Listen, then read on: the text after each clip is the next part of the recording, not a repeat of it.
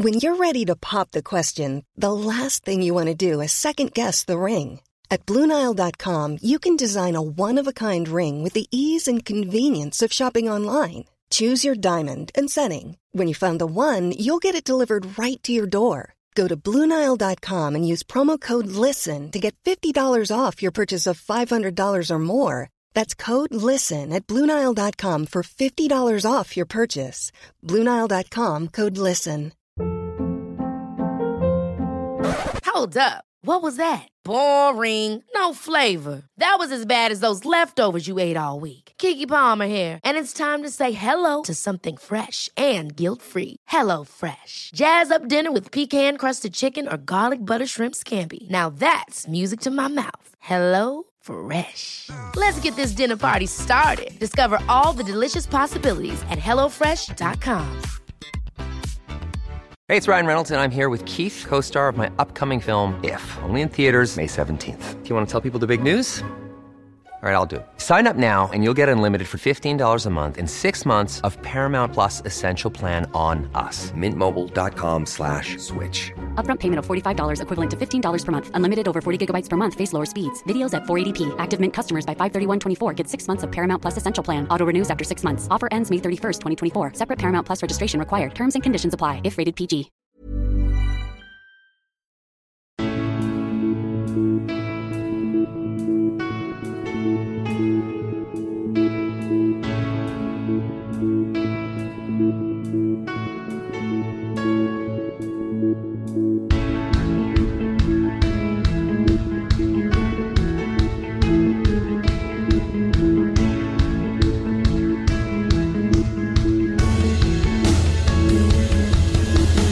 Bienvenidos a Alineación Indebida. Finalmente caímos, finalmente nos separamos, finalmente la infinita historia de llegar al borde y resucitar de Solskjaer en el Manchester United ha terminado. Se acabó, tarde, mal, aparatosamente, perdiendo 4-1 en Watford, pero se acabó. Y como algo se acabó, algo empezó. El nuevo Newcastle de Eddie Howe, aunque sin Eddie Howe, se estrenó y el Brentford les frenó. También tuvimos el debut de Steven Gerrard con victoria en el Aston Villa y su predecesor Dean Smith, ahora en el Norwich, también lo hizo contra el equipo que le precipitó fuera de Villa Park. Y hablamos de todo eso, de la paliza pulverizante del Liverpool al Arsenal, otra victoria moral de Bielsa y mucho más hoy en alineación indebida. Y para ello están tres personas junto a mí. La primera de ellas es el exjugador del Atlético de Madrid, Rafa Pastrana. ¿Cómo estás, Rafa? ¿Qué tal, Ander? ¿Qué tal, chavales?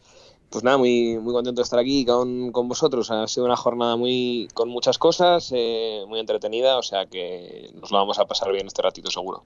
Así es, así es, porque también está por aquí Manuel Sánchez. ¿Cómo estás, mano?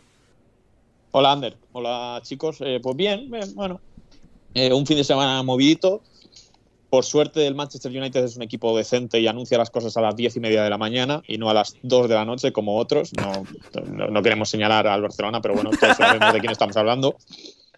Así que bien, porque ayer, eso a las 8 de la tarde más o menos, me fui de casa y me fui un poco con la mosca detrás de la oreja.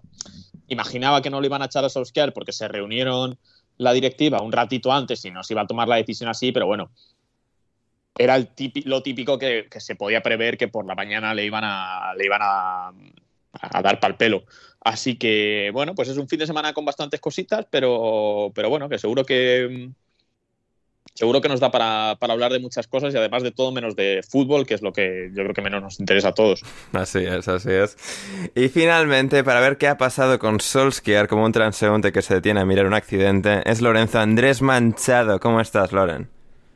Hola, Ander, ¿qué tal? Pues, pues bien, eh, lo que dice, ya casi con vida de jubilado, viendo los toros desde la barrera o a los entrenadores echar. Sí, algo, algo parecido con lo que dice, como un transeúnte que ve una obra.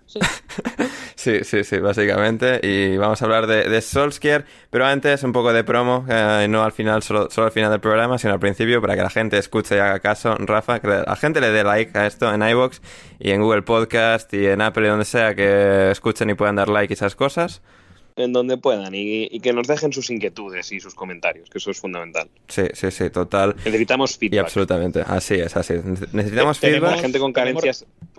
Sí, Rafa. La gente con carencias afectivas como yo necesito que me lo hagan saber. Eh, que les ha gustado la cosa, que les ha gustado nuestra opinión, ese tipo Claro. de... o que no les ha gustado, algo. Sí.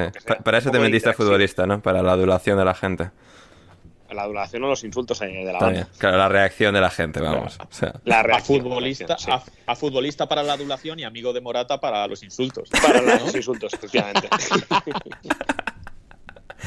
Así es. Eh, seguid a Rafa en Twitter en arroba Rafa Pastrana 7, a Manu en arroba Manu Sánchez Goma, a Loren en arroba LA Manchado y a mí en arroba Anders Hoffman. Y también, Rafa, decir que eh, en unos días vamos a tener una, una entrevista. Tú y yo vamos a entrevistar Sí, a un Una personaje colaboración ilustre. muy ilustre, un gran personaje de- del mundo de los medios de comunicación en España. Eh, Que nos dejen sí. eh, los oyentes su porra de, de quién será ese personaje eh, muy mediático, Sí. eh, muy conocido y, Muy y conocido. la verdad que con un trabajo encomiable en medios de comunicación y fuera de ellos. O sea que, sí. Que nos dejen su porra. Así es, así es. Eh, el miércoles, si todo sale bien, Rafa y yo vamos a estar entrevistando a esta persona.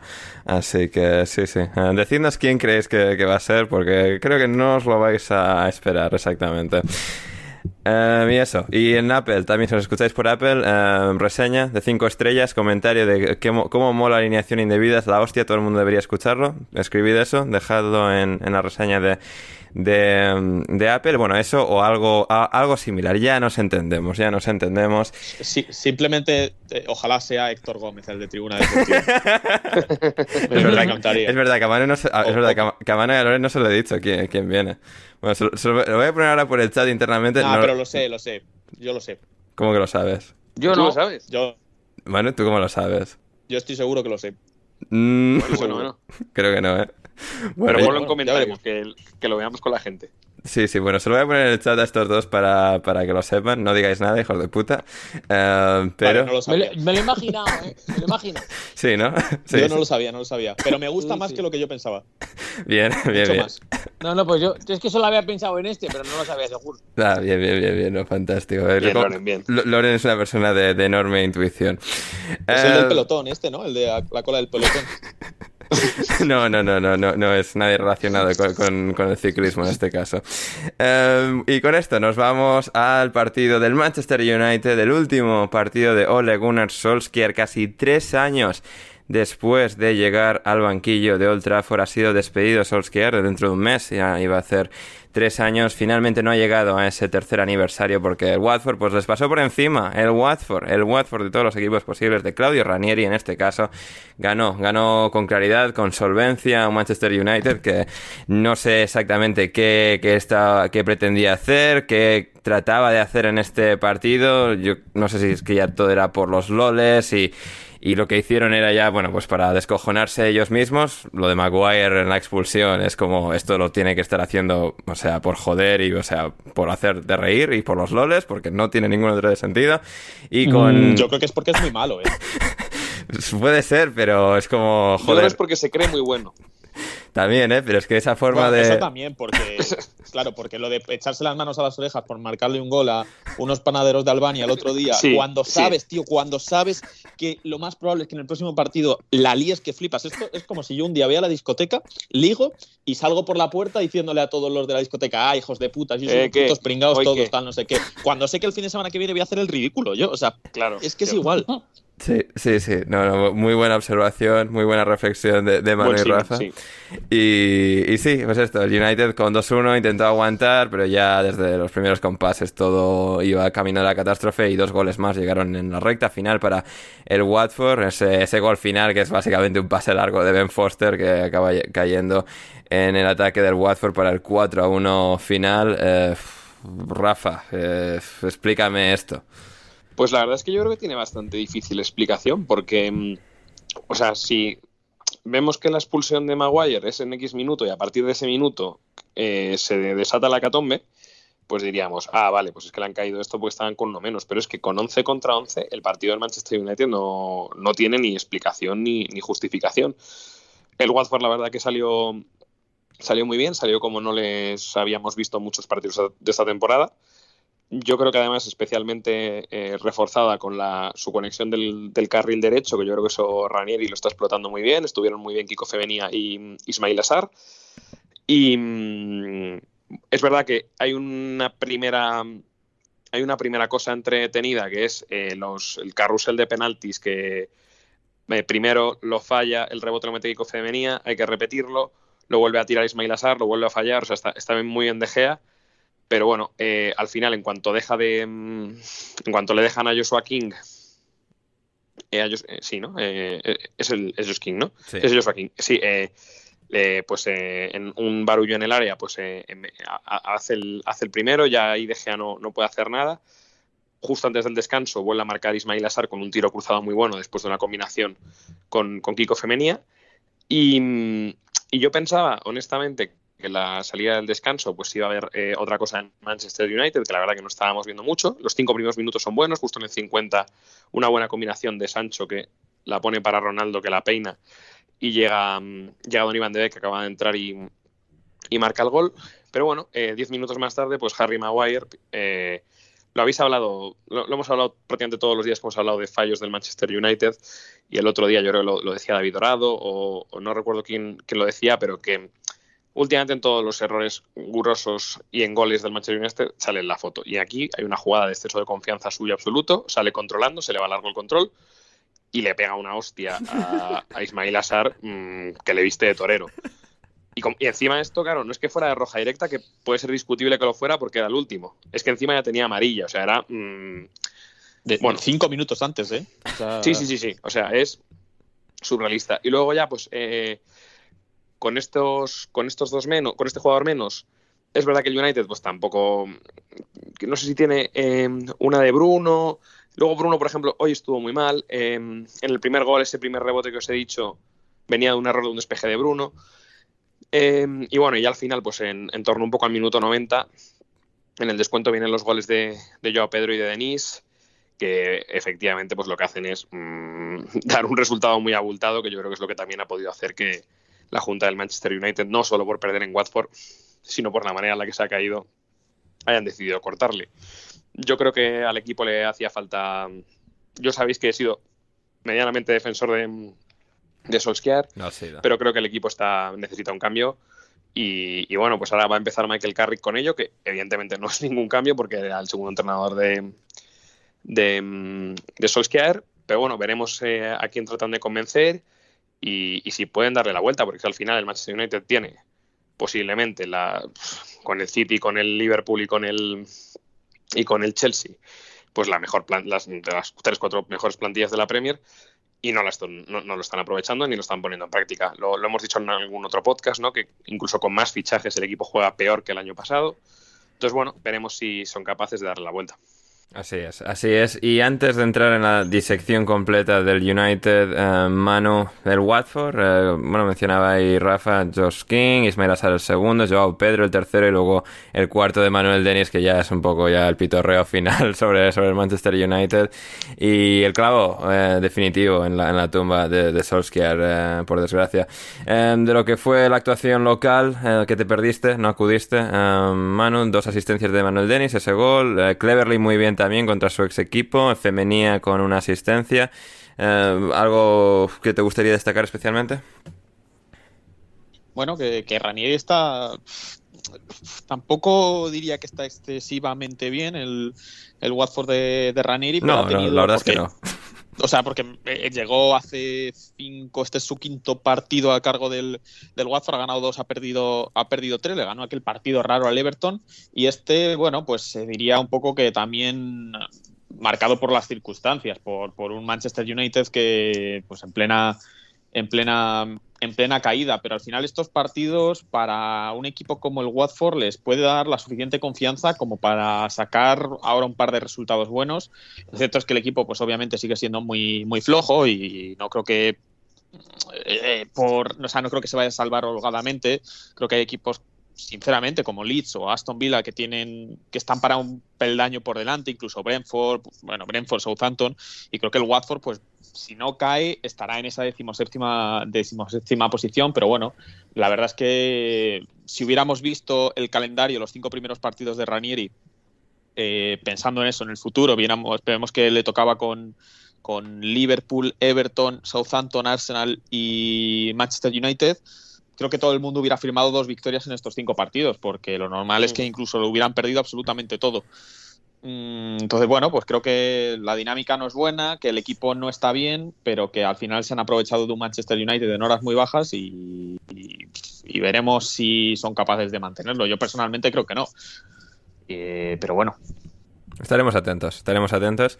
Um, Loren, a ver, para lo que hemos venido aquí, el final de Solskjaer en el Manchester United después de casi tres años de altos, bajos, oscuros, claros, buenos y malos momentos. han sido tres años, casi tres años muy, muy interesantes y que han concluido con un gol de Danny Van de Beek, de Donny Van de Beek en el Manchester United, lo cual es como una cosa muy paradójica, que el chaval que no jugaba nunca es el que mete el gol final de la carrera de Solskjaer en el United como entrenador. Em, ¿Cuál es tu impresión general de, esta decisión, de este final, de, cómo han concluido estos casi tres años? Bueno, yo creo que acaban de una manera un poco abrupta, ¿no? Eh, creo que, por ejemplo, te leía, creo que era tío y que, seguramente era en verano el momento en el que le podían haber dicho que ya no continuaba y, y quien coja ahora el equipo, la planificación y todo esto se haga mucho o poco, mucha poca planificación, eh, pues se hubiera hecho con más tiempo y el entrenador que vaya a venir eh, hubiera empezado en la temporada, ¿no? Eh, porque creo que, que Solskjaer sí que es verdad que cogió el, club en un momento complicado. Recordemos que para casi cualquier club del mundo pasar de, tener a Mourinho durante un tiempo y de que te deje el vestuario muy tocado, la imagen del, del club, la relación con los jugadores, Creo que Solskjaer lo supo arreglar de una manera más o menos inmediata, además. Recordemos que, aquel año el equipo acabó más o menos bien. Y, después, pues no es que haya sido un desastre total, lo que yo creo que eh, se le juntan varias cosas. Se le junta, por ejemplo, eh, cada vez tener una plantilla que pues sí que se veía que, le respaldaba y que cada vez iba siendo mejor.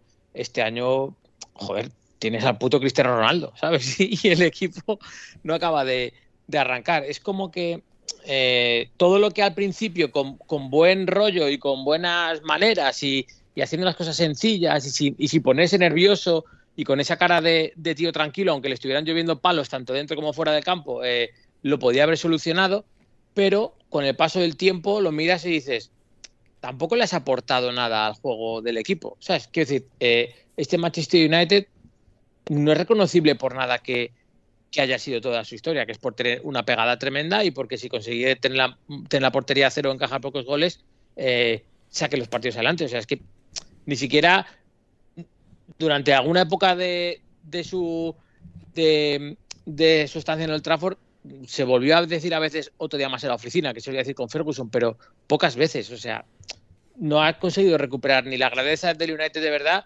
ni dotar al equipo de una, de una identidad. Entonces yo creo que un equipo como el United tiene que tener un entrenador que sí que sea capaz de hacer a, su equipo reconocible. Yo es, es, el mayor de los peros que, le pongo. A mí me da cosa que, se haya ido así, porque lo que, lo que he dicho, yo creo que, en verano había sido el momento.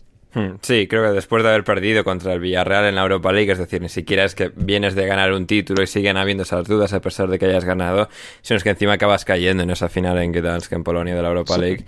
Y, creo que ese era el momento ideal, pero pues ellos prefirieron. que no pensé que era mejor. No pensé que era mejor momento para renovarle tres años. Es que encima, es que encima, o sea, no solo es que no, no le despiden, es que le renuevan para tres años. Es como. Esta, esta, esta este deseo que han tenido constantemente de ir hacia adelante, de no, Solskjaer tiene el ADN del United, es que no, o sea, hay que confiar, que ha habido progreso todos estos años, todo el tiempo que ha estado aquí, y es cierto, o sea, han progresado creo que año a año todo el tiempo que ha, que ha estado Solskjaer, creo que, como decía Lorena ahí, Em, mejoró al equipo de manera inmediata, quitó toda la toxicidad, limpió toda la toxicidad que había quedado con, con Mourinho en 2018 y, el equipo fue hacia arriba, tuvo ese momento increíble en París, en esa primera ronda de, Champions a la que se enfrentó y, ha tenido otros grandes momentos así, pero al final no ha sumado ningún título y al final cuando todo se ha elevado a ese nuevo nivel en el que ya tienen que pelear por Champions y Liga y encima ha llegado Cristiano, que bueno, pues un entrenador quizás más de mayor élite, pues hubiese lidiado mejor con ello, pero ya un equipo con problemas le tienes que meter a este jugador, que es un jugador increíble, pero para el que no habían preparado nada. Es decir, si el United hubiese querido fichar a Cristiano todo el verano y planean para este fichaje, creo que hubiese sido un buen fichaje, pero como solo fue única y exclusivamente para que no lo fichase el City, pues se convirtió en un problema y, aquí es a, donde han llegado. Eh, y claro, es una situación complicada en el United porque por un lado, em, Ed Woodward lleva desde el fiasco de la Superliga Europea diciendo que se va, que, o sea, que ya deja el puesto, pero bueno, eh, medio año después sigue ahí, sigue en el proceso de irse. Em, y claro, la cosa con Woodward es, no quería que su última, digamos, su último acto en el United fuese despedir a Solskjaer. De hecho, el plan ideal, bueno, es que ahora llega Cristiano, vamos a ir para arriba y yo me voy a ir como el héroe, pues va a ser que no. Llega el nuevo director eh, general del United Em, que tampoco querría echar a Solskjaer como primera decisión, pero pues al final han tenido que, un poco esta situación conjunta, despedir a, a, Solskjaer y veremos por dónde tiran ahora. Lo gracioso de todo esto es que Conte ahora está en el Tottenham después de que el United ganase un partido después de que ya estaba todo acabado al Tottenham para que Tottenham echase en uno y todo eso. Em, pero Juan Di nos preguntaba respecto a, Loren, eh, respecto a Solskjaer. Para Loren, han matado a la madre de Bambi. Desde mañana habrá niños que necesiten ir al psicólogo en la parte Red David de Manchester.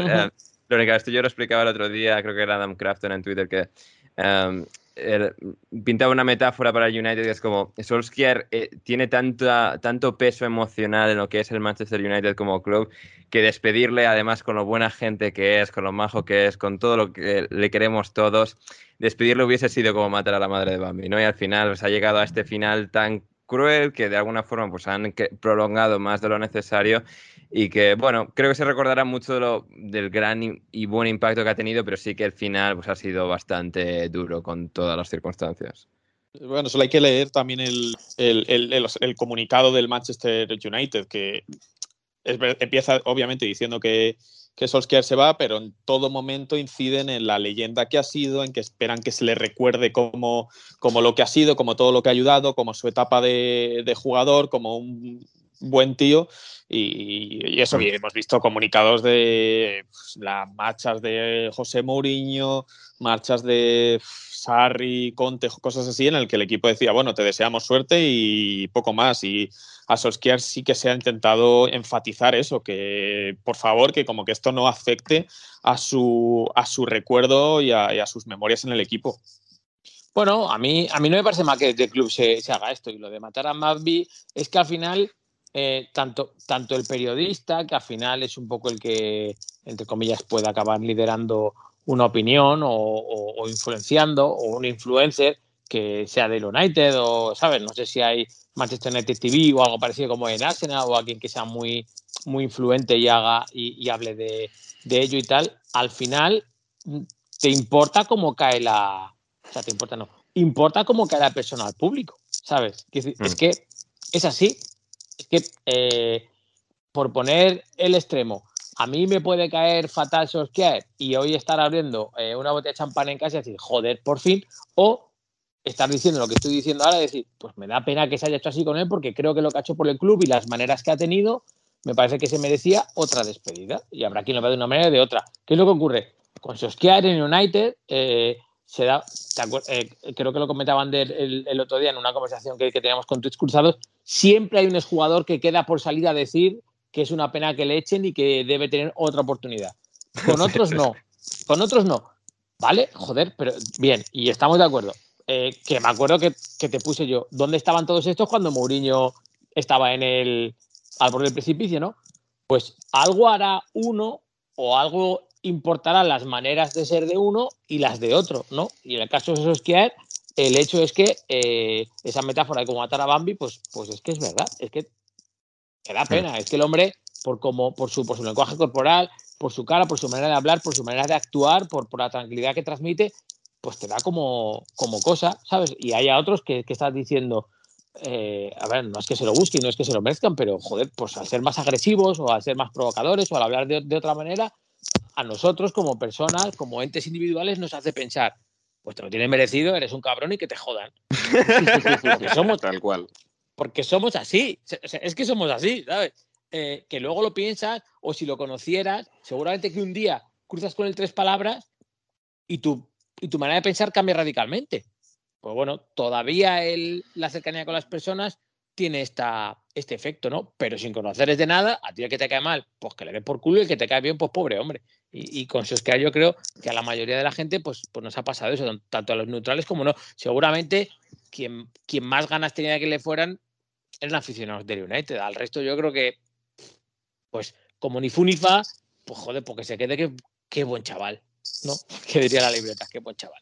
Pues Sí, es buen chaval. Muy buen chaval. Y, chaval. claro, y en la entrevista esta que ha hecho en, en el día de hoy, lo cual es como, no, no sé si he visto yo nunca nada así, de que te entreviste Muy en la plataforma oficial Buenísimo. del club, en la que, y claro, te, lo ves y joder, es que te da, te da pena, hostia, que está al borde de, de las lágrimas y tal, es como, joder, es que qué buen, ti- qué buen tío es, es Solskjaer, joder.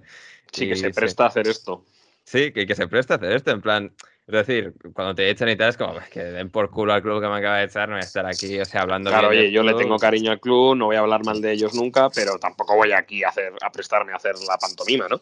Sí, sí, sí. ¿Ves? Sí, Y qué buen Ta- chaval. También recordar que le han soltado 7 millones de libras ¿eh? de, de También, finiquito. también, esos tres años Hombre, de algo, contrato a ver, algo extra. tendrá que ver, la renovación es famosa esa Claro, de claro. tres años, mano, que dices, joder, pues claro, no es una decisión muy inteligente si tú mismo no estás muy convencido con tu entrenador hacer eso, porque en cuanto vayan mal dadas o no se adapte Jadon eh, Jadon Sancho, Cristiano, tal, te lo vas a cargar y le vas a tener que pagar una indemnización proporcional. Entonces es... Dicho esto, la, la- eso, la renova, o sea, la- la- el finiquito no es ni muy alto. O sea, me parece que está bien, teniendo en cuenta que le quedaban tres años de contrato. Eso sí. Y viendo los otros finiquitos que se han pagado aquí a gente como Mourinho, que Claro. eran el doble y el triple queso. Hombre, claro, es que Mourinho no perdonaba ni un euro. No, no, no, no, y bien, que- y bien que hace, y bien que hace, como vamos. No como, Como Xavi, que tendría que perdonarle todo al Barcelona por el Koeman, por el amor al club, claro. ¿Cómo va a querer como- cobrar el es pobre como Koeman su todo con mano, o sea, vuelve al Barça. Es, es tremendo. No, pues Pero yo vuelve a la de- gente que hace las cosas mal, Ander, es así, o sea, Pero hablas de Xavi, el de que por su cumple le regalan equipos. ese, ese. Ah, vale, vale. Por su no sabía cumple. si era el mismo. Y, y, lo- y los sábados penaltis, por lo visto. Y los, los penaltis. Bueno.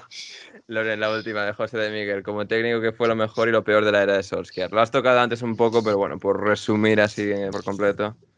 Para mí lo mejor fue que eh, casi, joder, es que casi de manera inmediata dio estabilidad a la, a la plantilla. Y todos los líos que había y de jugadores que no valían para nada. Y a ver, recordemos, o sea, vamos a ver, Lindelof con Mourinho era poco menos que un meme. Y Solskjaer ha conseguido que por momentos parezca buen central. Por poner un ejemplo.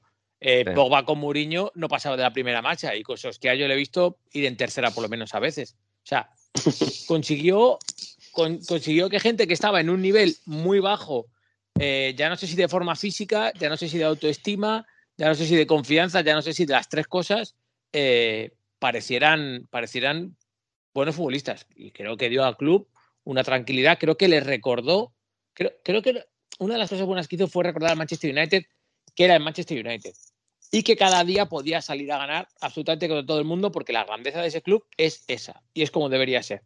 Seguramente en esta última etapa no haya sido así, pero de aquella sí, porque recordad que con Mourinho, aquella pretemporada, cuando lleva todo mal, todo era eh, estos jugadores son, es que los míos no son tan buenos, es que en verano pedí no sé qué, es que me faltan fichajes, es que la propia, bueno, típico el Mourinho, ¿no? Ya le hemos visto este año que unos de segunda Noruega son mejores que los En la Roma pasó lo si mismo, ¿eh? Qué, claro, qué ¿vale? casualidad, joder, qué mala suerte, joder. Es que, tío, le, ponen unos equipos. Solskjaer, claro, joder. Solskjaer, quin- Solskjaer consiguió, creo, quitar eso y además de una manera bastante rápida. No tuvo una racha como de 7 8 partidos sin, con un montón de victorias y casi sin perder y algo así. Sí, al- al empezar, a Bueno, Sí, su, su primer par- sus primeros partidos fueron 5-1 y 1-4, una cosa así, o 1-5 Sí, y sí, 4-1. sí. Es verdad que al Cardiff City Eso y, y Southampton, pero bueno, Bueno, empezó Bueno. bien. hombre, eh, son algo peor que un segunda Noruega, pero no están mal. Entonces, Claro. a Claro, pero la cosa es, que- ¿qué prefieres? ¿Todo esto que ha conseguido en estos tres años o títulos como consiguió Mourinho? Claro. Es que Pero al el final es una Europa League. ¿Al Manchester United le sirve una Europa League? No, no debería. sé. Pero es que, Es que- claro, ¿qué le ha valido desde 2013? Es Sí, no, no, No, nada. sí, no, pero no. No, pero si yo, si yo de los títulos, yo, yo estoy de acuerdo, pero, pero es lo que ha dicho Manu, creo. Eh, la, eh, la Europa League te ha valido pa- a, a Mourinho le ha valido para algo, pues si, si No. andaba hostias igual, ¿sabes? Quiero decir, si Solskjaer hubiera ganado la Europa League el verano pasado, no la habrían echado ahora. Pues si es No, que, pues si el pues es que la deriva igual. del equipo es mala.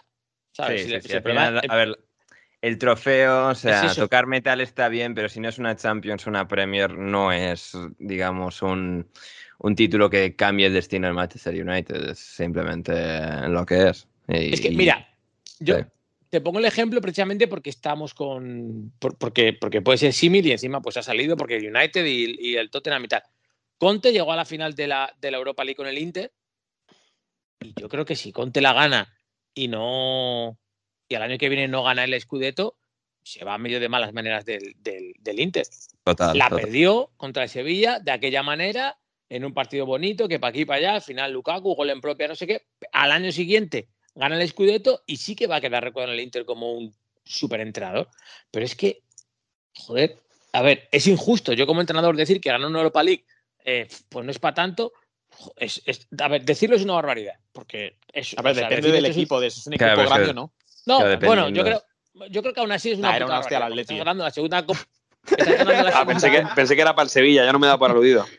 No, no, escucha, estás ganando la segunda competición europea y, y- y me parece que es decir una, es, es una locura decir que total una Europa League. No, no, no está bien decir esto. Pero en el fútbol en el que estamos es la realidad.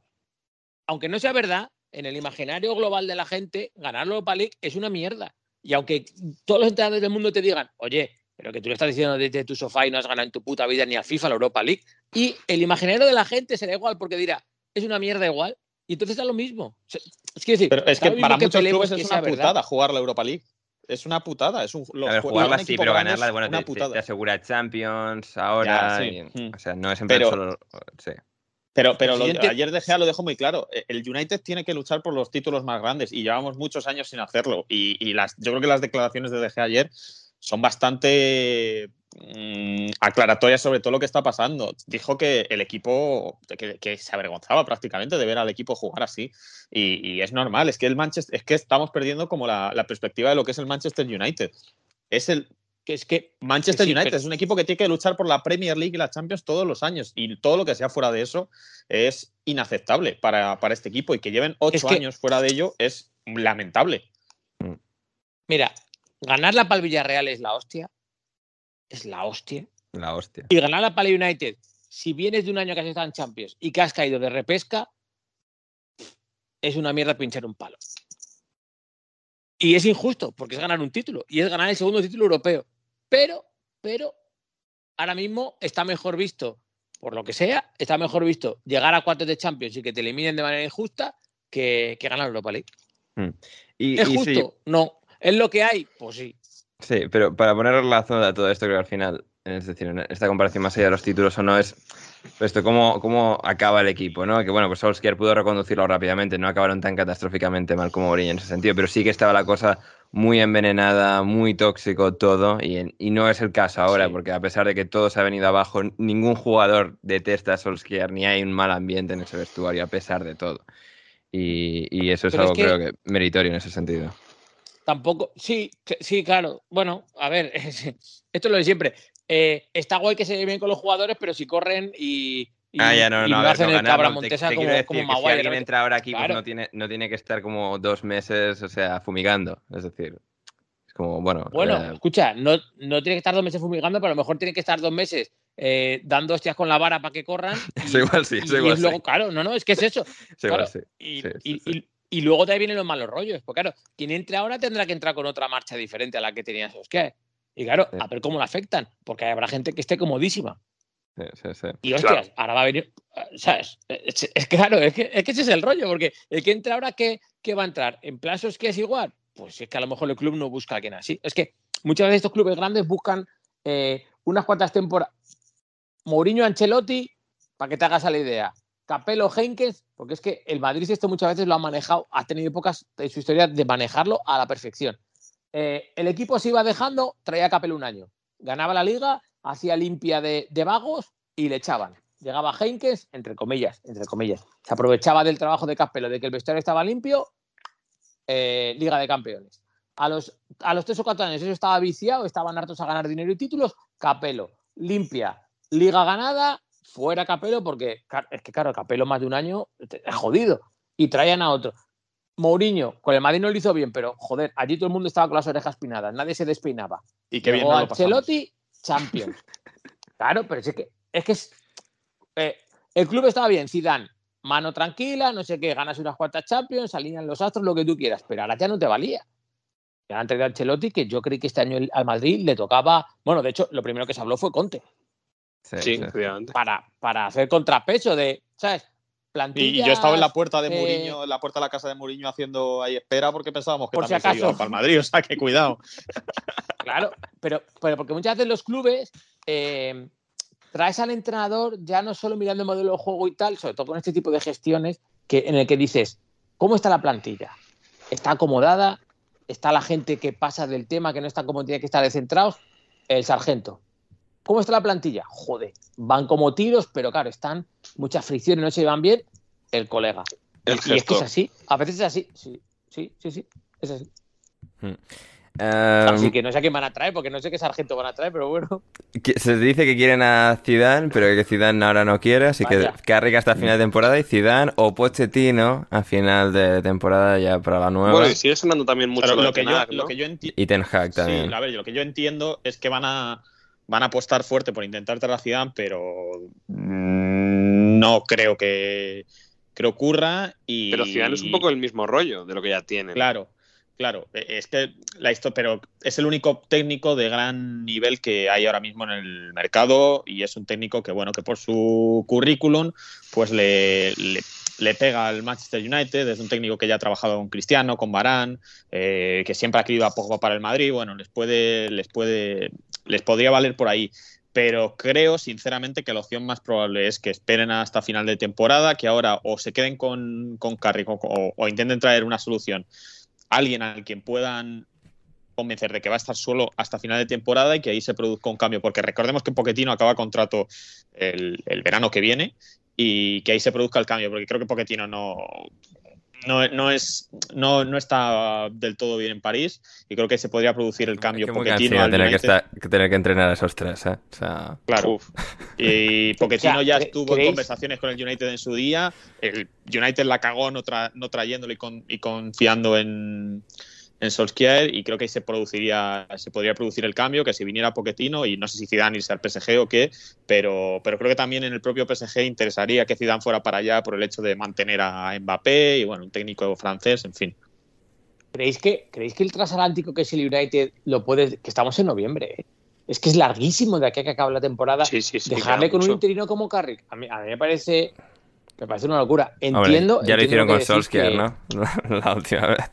Ya, Pero, pero es eso que es que estás ahora ya dejando al interino del Malmo que te has y, cargado. al- y a Sí. otros. Sí, eso sí, eso sí, eso sí.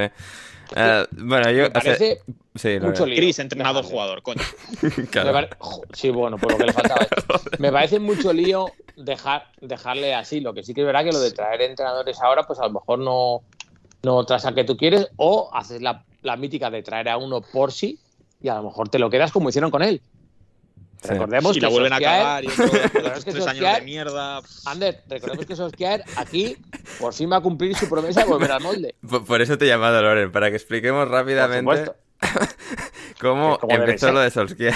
Claro, si es que él venía para seis meses y el portero, el portero español del molde lo dejó claro. En una Él nos ha dicho entrevista... que vuelve. Sí, esto para la gente que no conoce la historia, que no nos escuchaba en 2019, eh, en una entrevista, creo que en el programa de Fernando Evangelio en la COPE, el portero español del molde llamado Alex Cranex, nativo de Málaga, eh, hizo una entrevista y dijo que Solskjaer le había dicho a él y al resto de la plantilla del molde que él iba cedido al Manchester United básicamente la idea era es como bueno el molde le cede el entrenador al Manchester United hasta final de temporada y luego se vuelve al molde Que está guay la idea, ¿eh?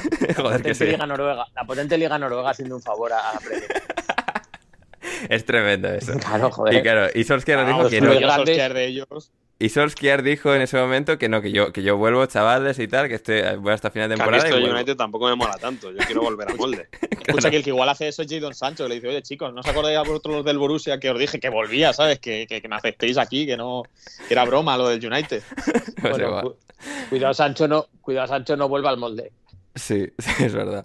Esperad a ver. Duncan Alexander decía, Ole Gunnar Solskjaer se mantiene como el máximo goleador de la historia de la Premier League en tener todas las letras de la palabra gol en su nombre. Eso no lo puedes destituir.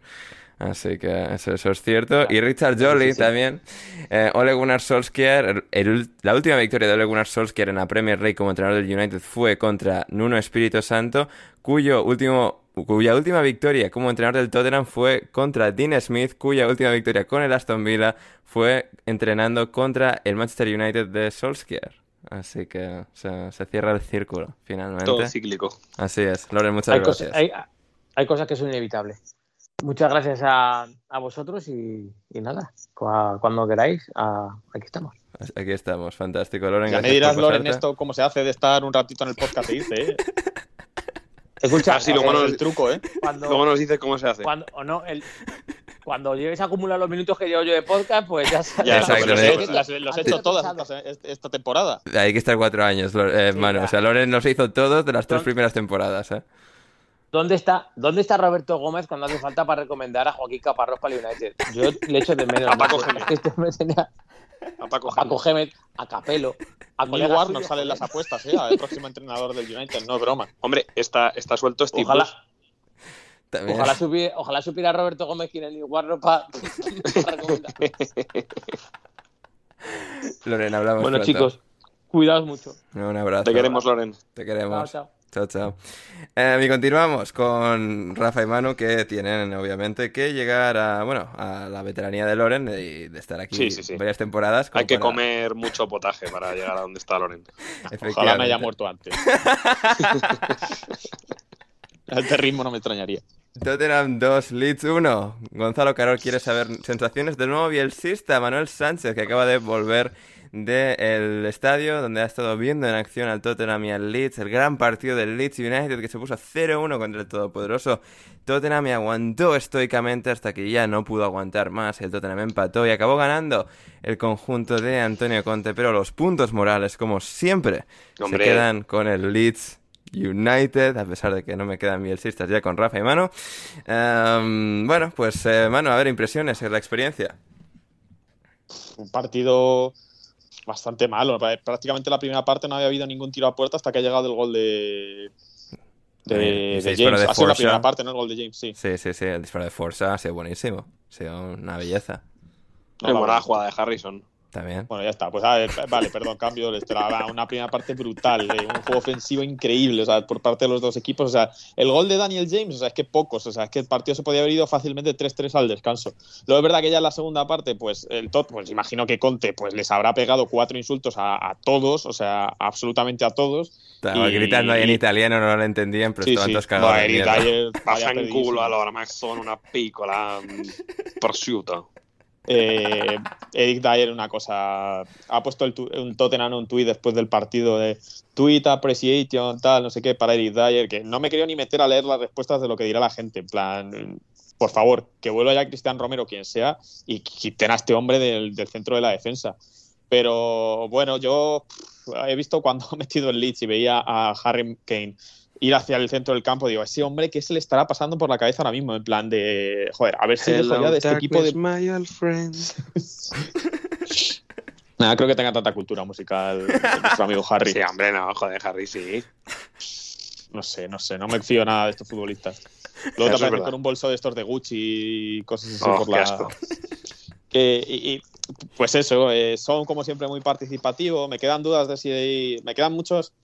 Muchas dudas de si, eso, si Conte va a permitir, porque Kane sí que le vemos mucho venir a recibir, eh, como suele hacer él ahí, hacia la posición del 10, darse la vuelta, etcétera, que lo, que lo, que lo hace muy bien, pero me queda la duda de si le va a meter caña a Conte para que baje a presionar y haga lo que, pues, por ejemplo, Lukaku hacía el año pasado. No, no sé si Kane va a ser un delantero para eso y también hoy ha recibido muchas patadas por parte del Leeds. Eh, muchas veces que acabó en el suelo, muchas veces que se estaba doliendo de los tobillos, que sabemos que es un poco su punto débil. Y, no sé, veremos si Conte tiene los futbolistas para jugar de la forma que, a él le gusta. Al final ha conseguido la victoria, bueno, pues de aquella manera, con- la verdad es que con bastante poco, porque la falta esa que ha tirado Eric Dyer, que yo creo que todos nos está... Había como antes de que se tirara la falta, había como seis jugadores del Tottenham eh, rodeando el balón. Y cuando ves que. Pues yo pensaba que le iba a tirar Harry Kane. Al final es el que ha cogido la pelota el primero. Se la acaba quitando Eric Dyer, que no sé qué pensará Harry Kane cuando te quita una falta Eric Dyer. La han metido de aquella manera Reguilón. Eh, el gol de Hoybier, bueno, ha estado, ha estado más o menos bien. Eh, había estado bien Lucas Moura. Y Sí. que, por cierto, ha estado bastante bien durante casi todo el partido. El Tottenham, ha- eso- esa forma de romper desde tres cuartos de cancha y prácticamente con una pared, con Lucas Moura o con, o con Sol, lo, lo hace bastante bien. Han tenido, creo que ocasiones para, para bueno, más que ocasiones, llegadas para, para quizá haber sentenciado el partido antes, pero bueno, Leeds, la verdad es que una vez que han, han recibido el segundo, pues tampoco han ido eh, muy para arriba y, empieza a preocupar un poco este, este Leeds United porque están ahí al borde del descenso, porque la temporada está siendo muy mala y no sé cuánto crédito tiene Bielsa. Infinito, ya te, lo, es un- ya- te lo digo, ¿eh? O sea, si Claro, se va tiene- es porque él, él pega es las porque plantas de la mañana, pero... Eh, es, es un es un técnico eso que, que da la sensación de que tiene un crédito muy muy grande pero aquí todos tenemos mucho crédito hasta que nos pasa por encima por delante el Burnley y el Norwich o sea que No, no, cuidado porque ya solo le ya, ya. o sea ya está solo tres puntos por encima de los Canaries Sí, sí, que está todo eso muy bien, mano, pero ya te digo que, o sea, en el lead se queda Bielsa para siempre. O sea, Horta y Radrizzani, a no ser que pierdan todos los partidos de aquí a final de temporada, no, no le echan de ahí, pero vamos, o sea, porque se le echa la afición encima y tal, o sea, ahí es Bueno, pero en lo que dice es lo que dice Manu, yo creo que da la sensación de que ahora mismo mm, Bielsa no está siendo capaz de dar con la tecla de Hmm. es verdad que bueno, pues mm, Oye, también mira ese eh, equipo, ¿eh? Rafa, que Sí, sí, sí que es verdad que hoy no está Rafinha, no está Rodrigo, no está pero Banford. esto también lo hemos hablado otros días, es que él también tendrá cierto grado de responsabilidad. Ah, sí, sí, no, sí, sí. O sea, que la que obsesión de tener 15 delantero jugadores de verdad en la plantilla filial. y luego todo el filial, o sea. Claro, o sea, mm, es que eso al final, pues mm, él también tiene que asumir esa parte de responsabilidad de que, que si tú quieres una plantilla de 14, porque solo te fías de 14, y se rompen tres o cuatro, pues es que ya tienes que jugar con uno del filial, con uno del reservas, y es, yo creo que también lo que estamos viendo, y yo creo que Manu que lo habrá visto en, en directo lo habrá visto mejor, pero me parece que el, el Leeds es un equipo súper plano, muy previsible en ataque, y que en defensa da muchas oportunidades. Mm, Así es, nos preguntaba Ismael G. Marín eh, qué futuro le ven al Leeds de Bielsa, pues ahí lo hemos un poco resumido, eh, que va a estar complicada aquí a final de temporada salvarse, pero que ahí van a estar eh, en la lucha, porque es el gran Leeds de, de Marcelo Bielsa, nos decía también saludos desde México, saludos de vuelta para el bueno de Ismael. El Tottenham antes del gol había disparado por fin a puerta, por fin a puerta, después de 271 minutos de Premier League sin disparar a la portería contraria.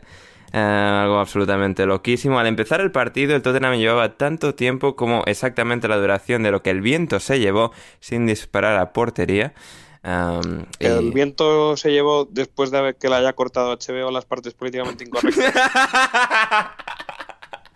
no lo sé, no sé, igual sí, creo que la Es versión que hay que original completa. Cosas, ¿eh? Una peli ambientada en la guerra de secesión en la que había esclavos, ¿eh? Madre mía, qué, qué locura, tío. Hay, hay que borrar la historia, Rafa, o sea, no... O sea, Hombre, es que ese tipo de cosas no se no- pueden consentir. Exacto, no, no, no, no, no, no, podemos pensar en, en las atrocidades que han pasado antes en la humanidad, hay que ignorarlo No. y ya está. Para... No, no, claro, efectivamente. Sí, sí, sí. Si lo, si ignoramos, seguro que así no vuelve a pasar. Si lo ignoramos muy fuerte.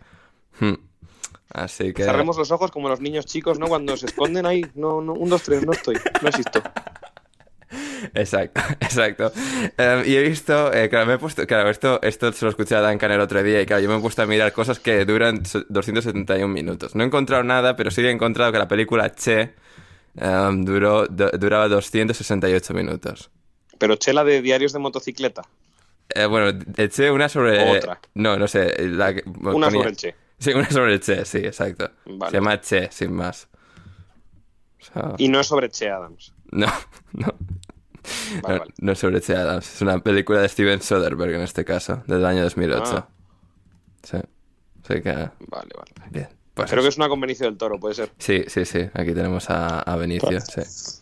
para, para momentos cinematográficos y tal y cinéfilos hay que llamar a, a Diego o sea si no esto Claro, Es verdad. Es verdad, no eso es sé. verdad que sin Diego este podcast no, no puede hablar de elementos de cultura popular y cinematográfica sin, Así sin es. esa autoridad. Así ni de pajas o sea de de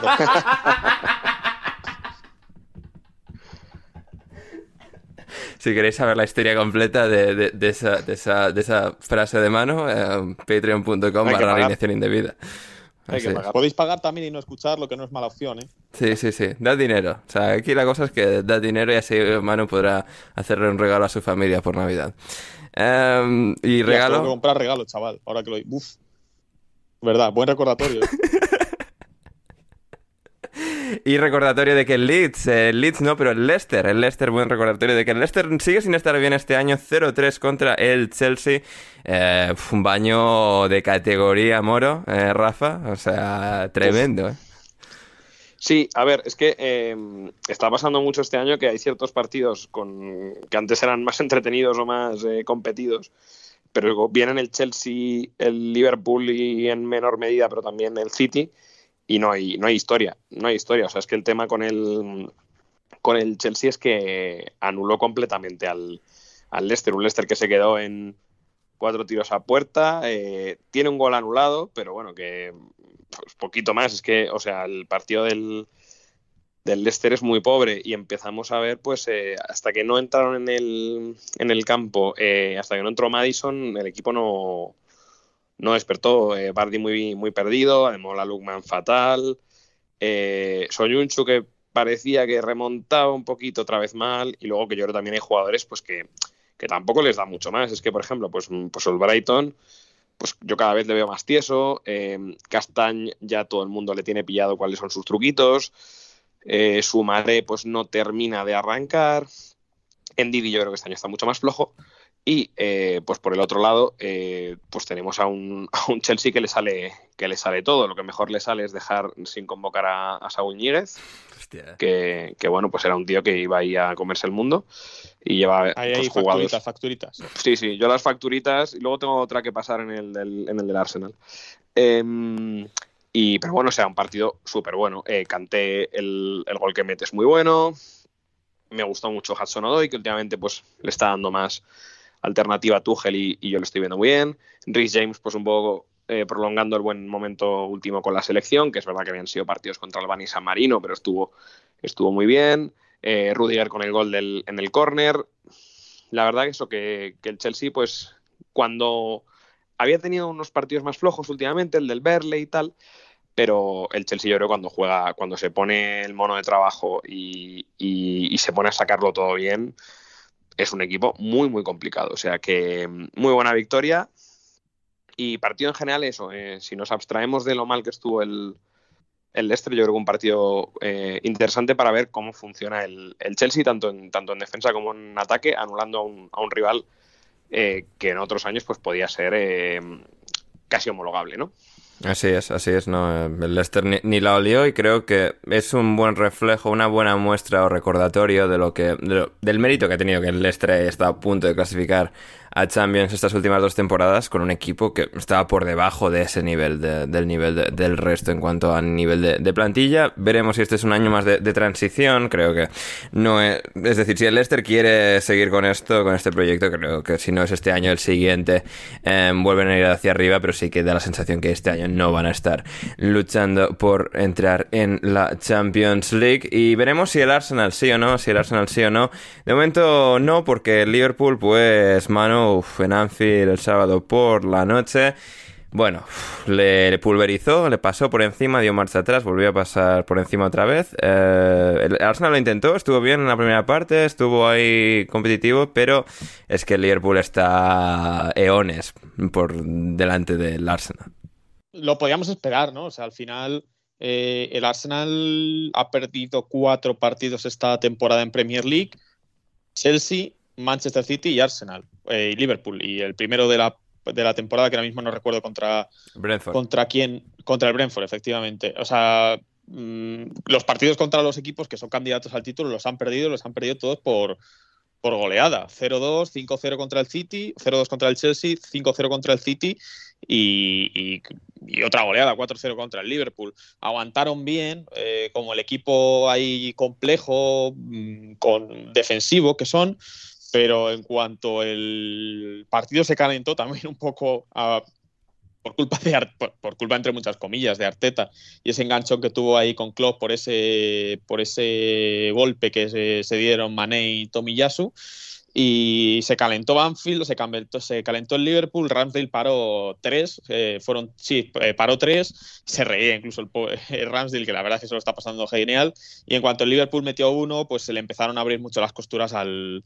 al Arsenal, que también, eh, sobre todo muchos fallos en la salida de balón, el equipo, ya no solo en la de Nuno Tavares que, supone el gol de, de, Diego Llota, sino que hubo varias en las que regalaban el, la pelota en posiciones muy claras, una que tuvo Oxlade Chamberlain todavía con 1-0 y, alguna más. Y el Arsenal, pues es que no es. O sea, lo que era sorprendente era que llevasen sin perder desde el 28 de agosto, porque es un equipo que no da todavía la seguridad que, te daría un, Arsenal de, otros tiempos o un grande de, de la Premier League. Y el Liverpool, cuando le ves como jugó contra el, contra el Arsenal, te recuerda ese gran Liverpool de hace un par de temporadas, el Liverpool campeón de Europa, el Liverpool campeón de la Premier.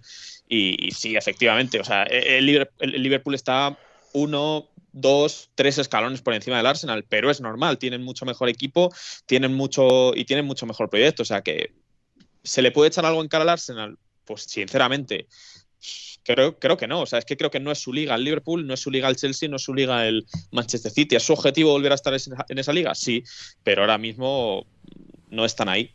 Hmm, así es, así es. Em, Rafa, decías que querías cobrarte alguna facturita, procede. Sí, un saludo cordial a, Tomás Partey. Eh, la verdad que en, especialmente en el tercero y en el cuarto, incluso en el de Diego Llota está un poco como contemplativo, en plan, bueno, pues ya vendrá alguien a parar a este tío. Otro ex de la eh, Sí, sí. Eh, bueno, pues uno que se iba a comer el mundo. Y a ver, es verdad que, a ver, yo siendo honesto, además a mí Tomás siempre me, gustó mucho y por eso eh, me, dolió su salida. Pero estar despechadito todavía. Claro, pero. Y lo había comentado también, yo creo que José Alcoba, que quizás ese medio del campo con, con Loconga era lo que estaba funcionando mejor.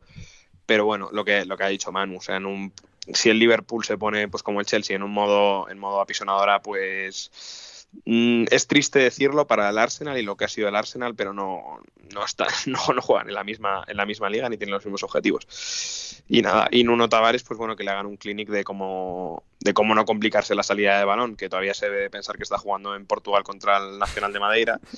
Y, pues claro, es que ese, ese tipo de regalos, pues contra un Liverpool, nosotros en el, los partidos del Atleti lo hemos visto, o sea, los sales con la caraja o tienes 20 minutos malos y esta gente te pasa por encima. O sea que hay que tener mucho cuidado. Sí, así es. En esa segunda parte, al comienzo de la segunda parte, después de una buena primera parte, una primera parte al menos correcta, eh, el Arsenal empieza a titubear un poco, el Liverpool huele la sangre y vamos, se lo llevan por delante. Sí, como... Sí. sí, como un perro viendo a un a un cervatillo atrapado en un, en un cepo, ¿sabes? así es, así es, así es. Y no, el nivel al que, al que juega este Liverpool, es decir, el año pasado parecía, ¿no? Si se acaba el proyecto, que pues ya vaya a ser una plantilla envejecida este año, en algún momento va a llegar el declive, pero es que ahora mismo siguen estando a un nivel absolutamente increíble, estratosférico, con Diego Zeta supliendo ahora Firmino, Mané, Salah están mejor que nunca, Tiago incluso teniendo un muy buen partido. Sí, eso te iba a decir. Tiago y Oxlade, por ejemplo, que igual son actores más secundarios, pues en un partido como hoy han funcionado los dos muy bien. Así es, incluso. Y luego, pues Takumi Minamino, ¿no? Que era el mejor fichaje de la historia de, del Liverpool. Pues Primer gol de Anfield, ¿eh? Primer gol en ya, parece que ya parece que funciona. Sí, así es, así es. Y cosas chimicas también, que el Liverpool está sin su lateral izquierdo titular, que es uno de los mejores del mundo, no lo está notando con el chaval este griego. No. Así que. Incluso un día le puso de titular, fue contra el Atlet, contra el Atlet. Contra el Atlet y la. Fue titular. Jugó Simicas. Sí, sí, no, lleva Simicas ya jugando varios partidos de titular sin Robertson. Así que. no, pero que digo, lo de Robertson. Eh, porque ahora está tocado, porque vino mm. con Escocia tocado, pero contra el Atlético creo recordar que Robertson está bien y Klopp metía a Simicas y estuvo a punto de ir es verdad, otro día sí, sí, sí, sí, de hecho, estaba, estaba sano todavía ahí Robertson, sí, sí, sí. estaba, o sea, estuvo a punto de dar una asistencia a Salah en una, en una hmm. que le para Ramsdale a, a Bocajarro, o sea que, hmm. no sé, eh, está, está bien, o sea, al final es un chico que llegó por muy poca muy poco dinero del Olympiacos, si no recuerdo mal, y parecía que iba a ser lo típico que, que no iba a tener ni min- minutos ni nada, porque Robertson al final Y el año pasado no lo los tuvo, de prácticamente hecho. todo. El año pasado no jugó nada. claro. Sí, y este, pero Y este año sí. bueno, mira, al final le está sacando, le está sacando partido ahí, ahí Klopp. Así es, así es. Y luego Alexander Arnold, pues con lo típico suyo, de dos asistencias, otra exhibición y el Liverpool es eh, claro candidato a ganar esta Premier League, al igual que la Champions League. Em, nos decía José de Miguel, ahora que Solskjaer deja de ser técnico del United, ¿qué pasará con Arteta? La paradoja infinita se ha roto. Claro, es esta, esta, bueno, este Muy bueno seguimiento. ese- esa foto, ¿eh? Sí, sí, sí. Lo pondré en la descripción. Es como un gráfico en el que se, bueno, se va viendo que cuando Solskjaer está bien, Arteta está mal. Cuando Solskjaer está mal, Arteta está bien. Y así infinitamente desde que ambos llegaron a- al club. Que bueno, en este caso Arteta llega un año después de que Solskjaer. Pero bueno, hayan, hayan estado la cosa co- con eso. Y sí, también nos decía José de Miguel a este eh, respecto. Eh, ¿Consideras que la estrepitosa derrota del Arsenal fue causada por el podcast de análisis indebido que gafaron al Arsenal?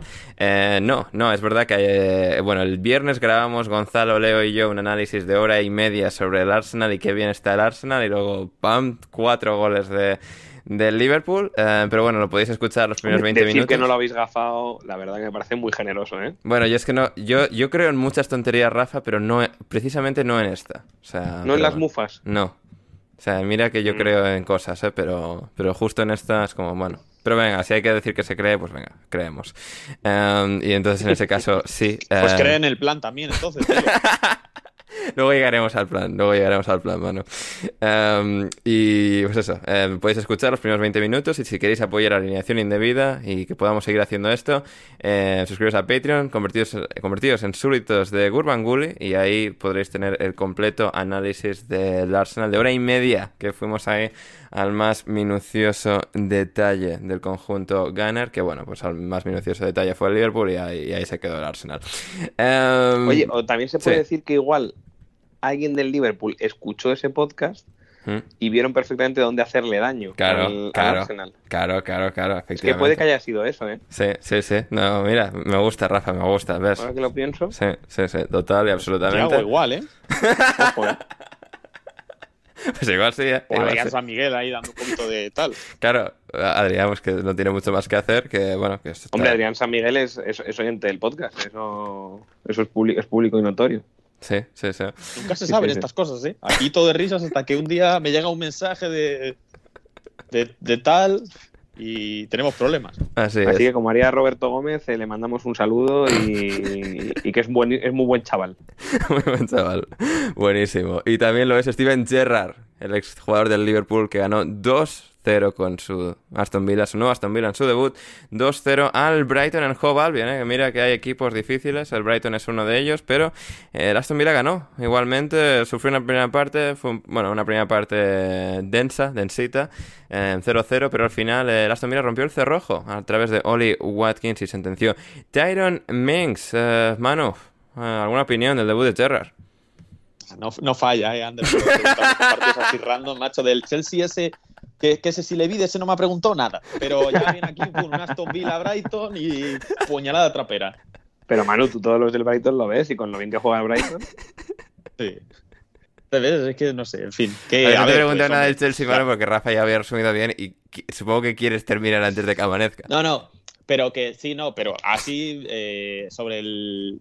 Una cosa que sí pienso sobre el Aston Villa y sobre todo sobre la llegada y que creo que es lo bastante más, o sea, lo, lo verdaderamente importante, el partido al final es algo, es algo secundario. Un saludo, por cierto, al, al oyente que se va a quejar porque no vemos los 17 partidos del fin de semana.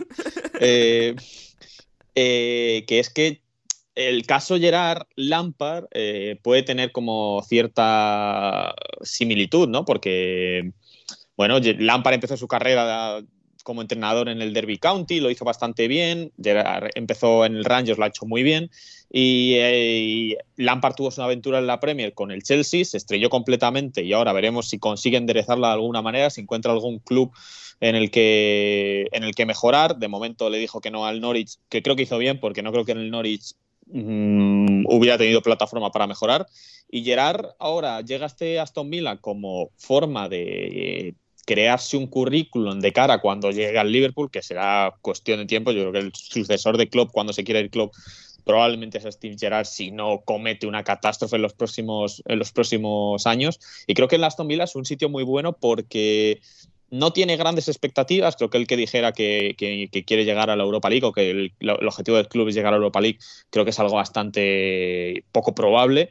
Y es un equipo con el que creo que no va a sufrir por descender. Creo que el Aston Villa tiene mejor equipo que los de abajo y se salvará holgadamente y tiene espacio para hacerlo, para hacerlo bastante mejor intentar luchar por estar entre los 10 primeros. Entonces creo que eh, a poco, o sea, va a mejorar, con poco que hagan, va a mejorar lo que ha hecho Dean Smith esta temporada. Tiene un buen equipo, tiene jugadores como, como Bailey, tiene jugadores como, como Watkins, como Buendía, como Emi Martínez en portería. Creo que tiene un buen equipo y me parece que este Aston Villa eh, puede ser, es una gran plataforma para que Gerard cimente lo que ya ha conseguido en el Rangers. Que sí, que en el Rangers venía de romper el dominio del Celtic, que ganó la liga el año pasado, que estaba en camino a ganar también esta liga con el equipo líder, pero al final eh, quieras o no, todo lo que no es Premier League te deja un poco fuera del foco, hace como que se minusvalora incluso dentro de, Inglaterra, de la prensa inglesa y de todo, y ahora en este Aston Villa es verdad que va a estar señalado y visto por mil ojos cada partido, pero es creo que una plataforma perfecta para que él vaya, vaya para arriba como entrenador. ¿Ves qué fácil, mano? ¿Ves qué fácil? ¿Ves qué fácil?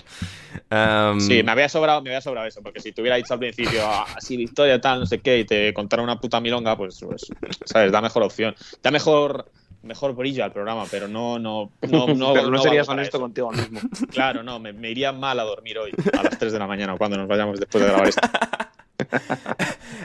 um, sí, de Aston Villa también destacar que jugaron los, los, tres mejores arriba. Bailey fue suplente, pero salió en la segunda parte. Jugó Buen Día, jugó Inks, jugó Watkins en 4-3-3. Watkins en la izquierda, Inks en punta. Buen Día a la derecha. Creo que para todo lo que han fichado como arsenal ofensivo, el estar jugando con tres centrales como estaba jugando Dean Smith en las últimas semanas, em, era, era, desaprovechar mucho al equipo. Y aquí creo que se ha vuelto a encontrar un poco esa, esa química que tiene que, que, encontrar con los jugadores, muy buenos jugadores que tiene. Watkins marca ese gol. Tyron Minks también vuelve a ser titular, eh, recupera sensaciones y viene el Aston Villa venciendo al todopoderoso Brighton de Graham. Y luego también, pues a ver si puede eh, replicar eso que ya hacía en, Escocia. Yo creo que la, parte más eh, remarcable o lo que yo veía como más mejor trabajado por parte de los Glasgow Rangers era, los carriles con, con, Tavernier, que funcionaba muy bien. Y yo el otro día pues vi otra vez a Maticas, que yo creo que empezó muy bien, pero se había diluido un poco y, le volví a ver bien. Eh, es nuestro jugador anglo-polaco favorito. Así es. Y, evidentemente pues le deseamos que, todo, todo vaya bien. Y el, partido en general, pues eh, la verdad que, pues lo que tú has dicho, Ander, un poco bocata de cemento, pero pero bueno, que a ver, acaba de llegar, ¿no? Hay que darle cierto margen. Y tres puntos de momento para la Buchaca. Claro, claro. Y ver si puede ir eh, construyendo a partir de ahí. Así es, así es. Y lo mismo, Dean Smith en el Norwich, que claro, yo lo estaba viendo, es que es rarísimo esto. De repente ahora está ahí en un sitio nuevo, entrenando en un sitio, en a un equipo nuevo, con una chaqueta nueva, con un escudo distinto. Pero ahí estaba, Dean Smith otra vez contra el Southampton. Eso sí que no cambió. Dean Smith contra el Southampton, igual que la última vez que nos presentamos eh, aquí para resumir una jornada de la Premier League. Em, el último entrenador, eh, bueno, ha habido. El último entrenador, a ver, eh, Rafa, mano, a ver si sabéis cuántos entrenadores en la historia del fútbol inglés de la primera división han dirigido contra el mismo equipo en dos semanas consecutivas. Siendo entrenador de dos, dos equipos distintos. O sea, pero claro, o sea, sin contar rollo Liga y Copa, ¿no? Sí, sí, no, nada Liga y Copa, en Liga. ¿En Liga o en Premier? Eh, toda la historia de la, de la, primera división del fútbol inglés remontándonos hasta mil, 1888. Hasta ah, 34 y medio. Sí. ¿Cuánto? 34 y medio. 34 entrenadores y medio. Yo voy a decir siete. Para que me valga el 34 y el 35. uno, solamente uno han hecho lo de cambiar de equipo y enfrentarse al mismo equipo en semanas consecutivas. Eh, fue Bill McGarry en la, en la década de los 60, 1960 y pico. Em, dejó el Ipswich y se fue a Wolverhampton y se enfrentó al Manchester United de manera consecutiva. Em, igual que Dean Smith ha hecho ahora con el Southampton. Y en este caso, Dean Smith ganando al Southampton, no en el primero de los dos partidos, que le supuso el despido de Aston Villa. Si lo llega a ganar, seguramente seguiría siendo entrenador de Aston Villa. Pero aquí sí que ganó, se tomó su revancha y a pesar de que Che Adams marcó el primer gol del partido, a pase de Adam Armstrong, eh, Timo Puki. otro? ¿Cómo? Y pudo meter otro. Y pudo meter el otro, así es, así es. Eh, Timo Pukki igualó el partido tres minutos después y en la recta final, cuando parecía que esto iba a acabar en empate, Grant Hanley con un eh, buen remate. Es verdad que McCarthy da la sensación de tragarse ambos goles, pero oye, buen remate de Grant Hanley y el Norwich consigue tres muy valiosos puntos, Rafa. Pues sí, la verdad que lo, lo has dicho muy bien. Eh, yo para destacar, yo creo que hoy he visto mejor a, a Milo Rasica, que ya que siempre le doy tantos palos y que me parece que no, no está demostrando la, la inversión, yo lo estuvo mejor. Eh, una de las cosas que yo creo que había hecho que venía haciendo mal igual Daniel Fark era Billy Gilmour salía muchas veces de banquillo. O ni siquiera, o sea, eh, Cantwell y Gilmour, o sea, Smith claro. los, ha de, los, ha traído de entre las tinieblas de vuelta. Y yo creo que Billy Gilmour estuvo, estuvo muy muy bien, o sea, nos, nos, demuestra porque yo creo que en este Norwich tiene que ser importante, como apoyo de, de Norman, también estuvo bien McLean, eh, para mí lo peor del Norwich sigue siendo la defensa. Joder. Eh, Hostia, es que es verdad que... La cantidad de errores que cometieron en solo en la primera parte de la, y se claro. libraron de casi todo es como, madre mía, esta Pero gente... muchas veces que, que, son errores no forzados. O sea, sí, que, sí, no, sí, es que, no hay, que es que no hay ningún tipo de necesidad. Esa que os estaba diciendo antes de con 1-1, una de Gran Hanley que va conduciendo por el medio del campo mmm, con el balón a 3 kilómetros, o sea, es que no, es que no, no, lo, puedo, no lo puedo entender. Y, y, ahí pues Che Adams pues no tiene la, no la pega tan fuerte como la, como la pega en el primero y no tiene la suerte de, de meterla y está muy bien cruel también. Pero, pero bueno, hoy sí que he visto también un poquito mejor a Max Aaron, que yo creo que esta temporada está un poco más apagado. Entonces, bueno, a ver si a partir de... Al final yo creo que un equipo como el Norwich, en cuanto, en cuanto siga viendo que ganando todavía está en la pelea por salvarse, yo creo que igual pues puede sumar. Al final no tiene tan mal equipo. Hay que pensar que este equipo en Championship prácticamente los mismos tíos, mmm, se la pasaron muy, muy fácil. No puede ser que equipos como el Brentford o demás, que lo han pasado peor para subir, estén mucho, peor, estén mucho mejor que ellos en Premier. O sea que mmm, tienen que. Pero yo creo que eso, si cogen esta, esta inercia, puede ser positivo. Y el. Y el Soton, pues bueno, eh, a ver, yo estoy de acuerdo contigo, Ander, en que para mí los dos goles de son muy mejorable la actuación por parte de McCarthy y luego es verdad pues que a ver que no, no, estuvo mal el no estuvo mal el Soton lo que pasa que que nunca, mmm, que nunca están mal mal o sea nunca están mal mal. Sí con Hasenhut es como fallan, bueno siempre cumple con lo mínimo a veces pierden igual pero fallan mucho. Yo igual de nota negativa diría que estuvo un poco desaparecido War Pros eh, el Joe No sí es que, bueno, es un, a mí es un jugador que me gusta, pero es que es tan irregular, o sea, es bueno, como el... Como todos los extremos que ha tenido el, el, Southampton siempre. O sea, es, es que, que sí. piensas el Joe No y bueno, vale, Redmond, vale, lo mismo, vale, Walcott, vale, el mismo problema, vaya por Dios, ¿qué pasa con todos? Sí, bueno, a ver, Redmond siempre ha sido un poco el mejor de todos ellos, ¿no? Pero... Eh, pero sí, es verdad que, que tiene que encontrar un poco más. Y luego a mí lo de Kyle Walker Peters eh, a banda cambiada tampoco es una cosa que me, que me entusiasme, la verdad. Pero bueno, no, no sé ahora mismo cuál es la, la alternativa. Entonces, bueno, no creo que haya motivos para ponerse muy nervioso en el Soton, pero que sí que es verdad que tiene una plantilla, yo creo que un poco más justa. Así es, así es. Um, y luego, los dos grandes partidos de la jornada, dos que terminaron a tres, eh, empate. Mano, el Burnley, empate a 3 con el Crystal Palace. Eh, bueno, esto. Fiesta loca. Eh, ben Me, esto te va a gustar este dato de Duncan Alexander, mano. Tiene ya tantos goles en liga esta temporada como Harry Kane y Leo Messi, sumados en esta temporada. Contando el gol que metió el otro día Messi. Así es. Sí, sí, dato de esta, de esta noche de Duncan Alexander.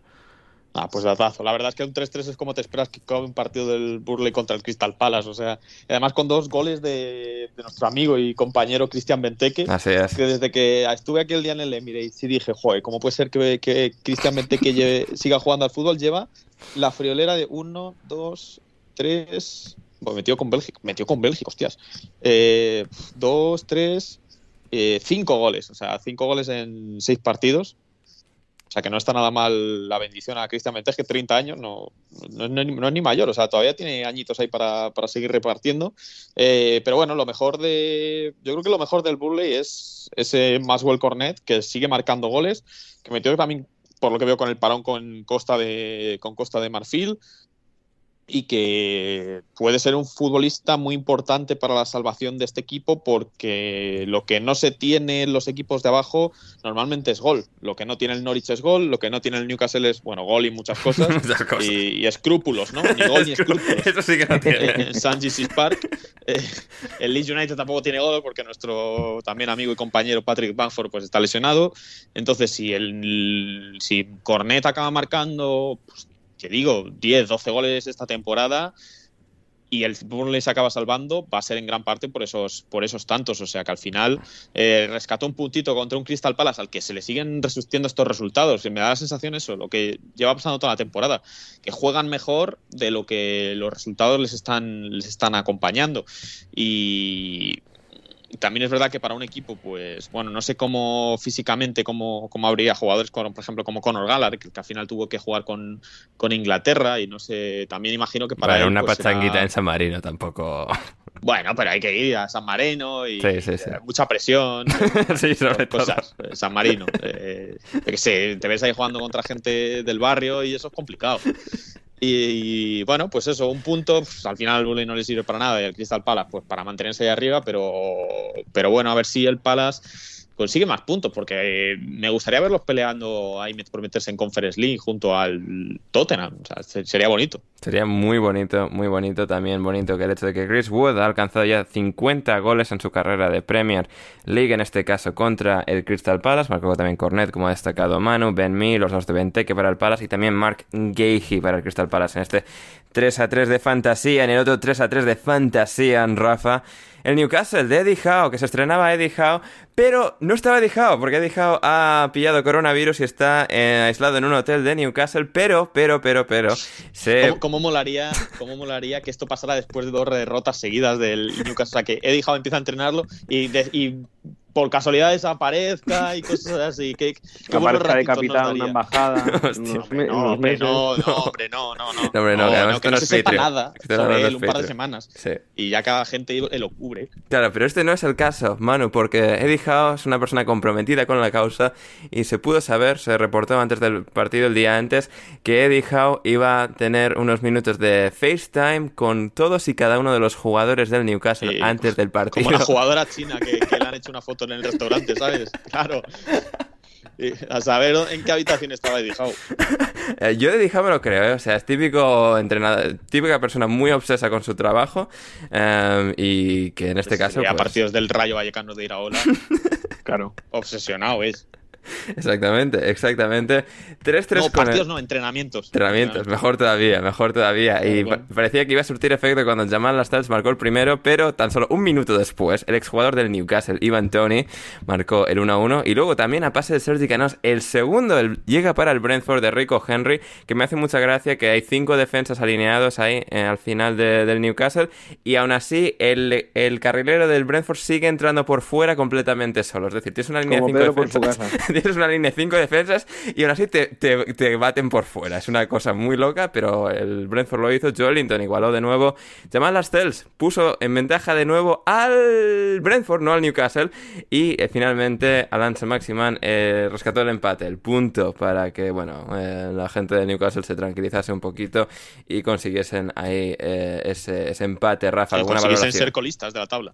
Sí, eh, no, está mucho que nos hemos reído con el Norwich esta temporada. Tiene el Norwich dos victorias más que, que el Newcastle United. Sí, pero este, claro, estos siguen sin ganar, claro. Sí, sí. Rafa, ¿alguna valoración general? Bueno, sí, eh, a ver, un partido muy, muy entretenido. Eh, yo creo que el, el principal problema se explica, yo creo, el, al final el Brentford es un equipo yo creo, que se está caracterizando porque te, te penaliza mucho el, te penaliza mucho el error. O sea, parece un equipo como más acostumbrado a la, a la Premier, porque eso, eso lo hacen, eso lo hacen muy bien. Y, y para mí yo creo que hay dos errores en salida de balón gordos de, de la Sales y de Joe Willock que, mm, al final lo, penaliza bien el, el Brentford. Eh, Ivan Antonio estuvo bien, el gol de Rico Henry la verdad que eh, está muy bien Sergi Canos en los dos goles con las asistencias. Pero bueno, al final el Newcastle es verdad que por mucho que siga sin ganar y, y no lleguen todavía los refuerzos estratégicos del, del Golfo Pérsico, lo cierto es que no tiene, no tiene un mal equipo. Y no, arriba, no, pues, es hombre, es- esta, esta historia que se ha montado la gente de que qué malo es el Newcastle.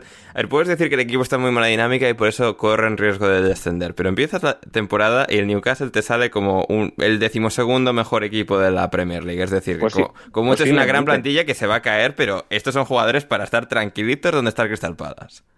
Eso, eh, eh, pues efectivamente.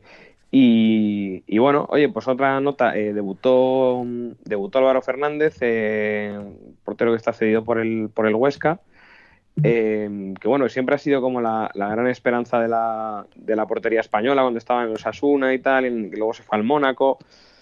Eh, ¿Debutó?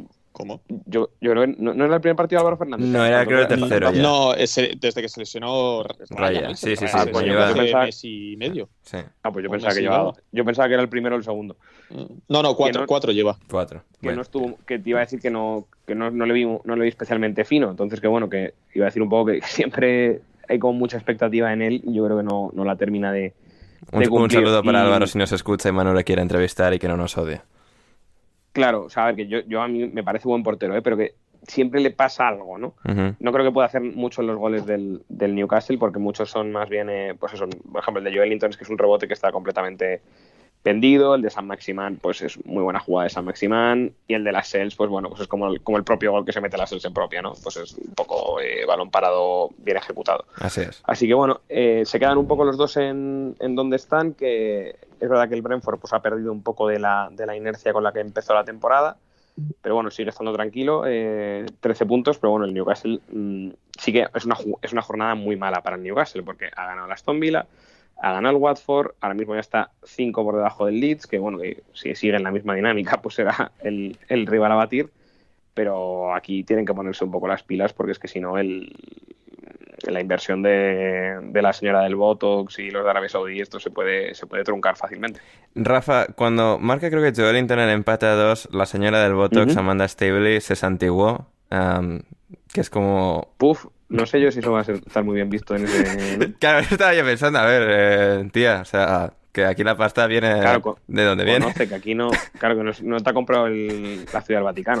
Claro, claro, sí, sí, me pareció una cosa, joder, esto no se lo he visto, vamos, en plan, ni, ni el curva en Berdiev que salía ahí con el rosario en el Rubín de Kazán, o sea, es como... Claro, esto no se ha visto ni en el mítico abrazo de Aznar con, con Florentino Pérez en la final de Lisboa. Claro. O sea, ni, ni- ni ahí se santiguaron. O sea, que a ver. Así es, así es. Em, Wolverhampton Wanderers 1, West Ham 0, mano. eh, La de partidos que se juegan Laos. Y todavía queda, ¿eh? y, eso y queda otro después de este. Y queda otro después de este. Eh, bueno, eh, mano, eh, el gol no lo verías, pero Raúl Jiménez... Sí, lo he visto, sí, que ya, es, es que como soy macho. Raúl Jiménez, todo lo que haga Raúl Jiménez, yo lo veo. Bien, Créeme. bien. Eh, eh, me me encantó el gol porque, o sea, no la pega como fuerte, pero luego el balón va a una velocidad y entra como súper rápido y fuerte a, a la portería de, de Fabianski. Es como, hostia, de repente parece que como que le ha pasado a la portería y acaba de, A ver de si lo viste lo típico a cámara lenta, el pase y luego aceleran en la realización o algo así. No, no, no, no, era en plan en vivo y tal, es como, hostia, eso, eso ha entrado muy rápido. Y no, no, a velocidad normal, eh, eso es como se apreciaba. Pero, bueno, el Wolverhampton poco a poco, es decir, el Wolverhampton no mete muchos goles, pues porque, bueno, eso mete Raúl Jiménez o Juan Hichan o nadie. Y ahí están, sextos ya, con 19 puntos. eh, gran victoria contra el West Ham, que venía lanzadísimo. ¿Alguna pequeña reflexión?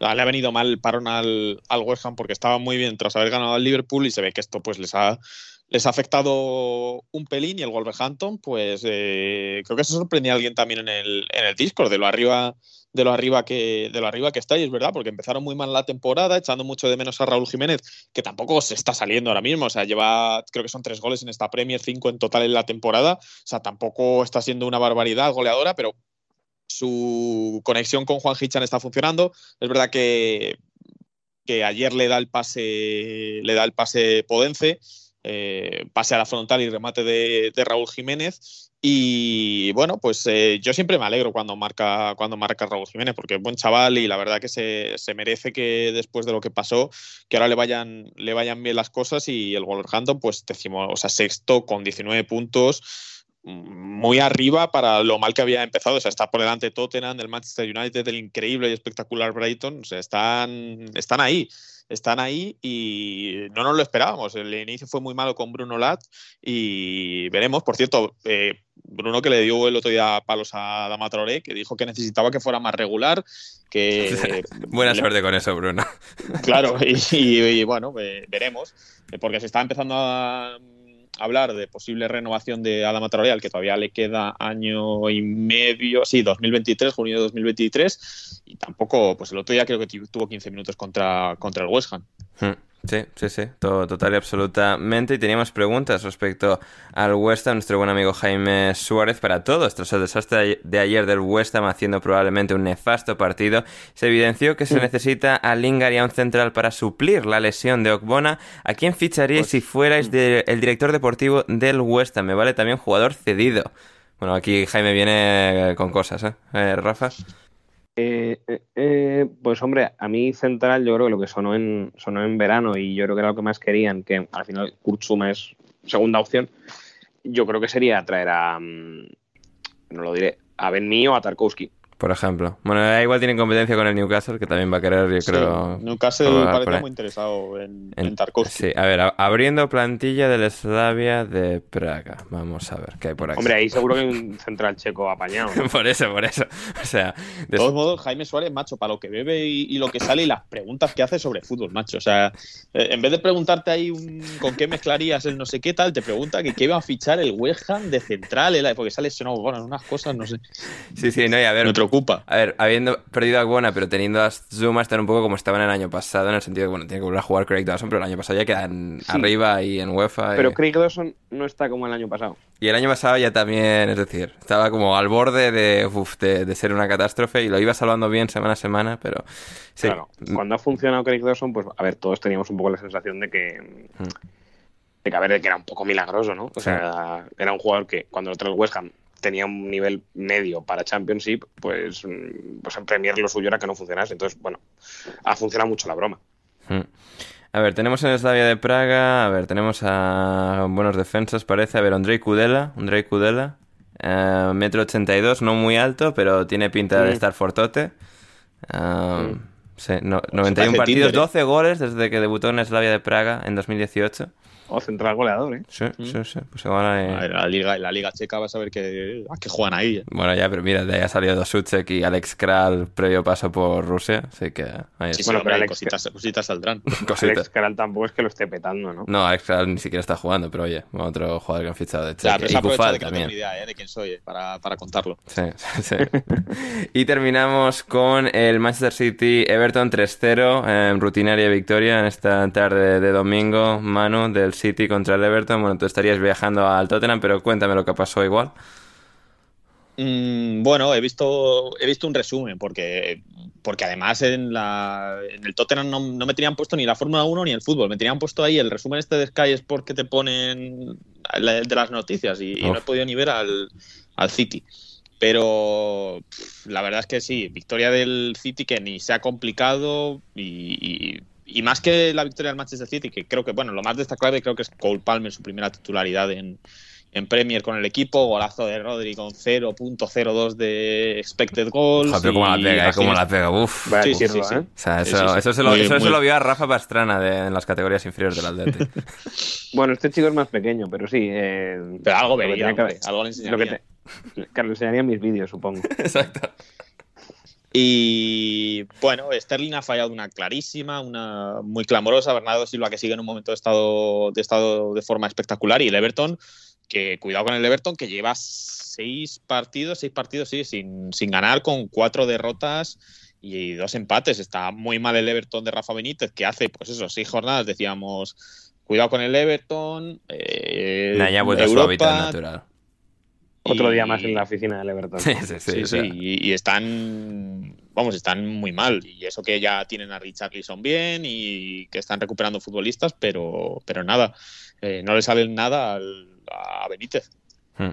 Sí, no, no, no le sale nada. Y ahí pues el City aprovechó que el City contra Y eso que está jugando ahora pues Anthony Gordon, que después de su humilde en Preston eh, venía con fuerzas renovadas, pero Ni con Está eso. jugando hasta Fabián Delf, ¿eh? O sea, es que. Sí, No, Delph. le vi- eh, ves la repetición, el ángulo de un poco desde detrás de Rodri, ves a Delphi intentando ir hacia Rodri para salvar la vida y te es como, uff, madre mía.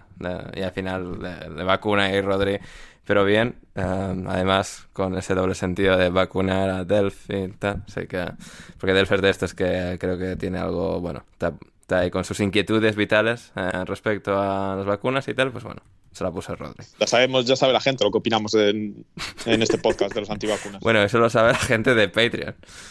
Ah, es verdad, porque esas frases solo se pueden decir ahí, por si acaso. es cierto. Em, eh, Cancelo, Joe Cancelo también eh, asistencia brutal para el primer gol. Es una un pase a este rey que Sí, está bien. un pase exterior. brutalísimo. Eso es bastante poético que a Rafa Benítez, que odia tanto los pases con el exterior del pie, le metan un gol, le metan un gol así. Pobre hombre, ¿cómo le, cómo le pasan las facturitas cada vez que Modric hace algo? Sí, sí. Balón de oro, balón de oro. Hay tres años después, ya ves cómo, cómo está la cosa. Eh, y eso es el repaso a, a la Premier League que, que teníamos pendiente de hacer. Eh, pequeña pausa musical y volvemos con más cosas en la alineación indebida. Nos queda un mogollón de cosas divertidas en la sección final del programa.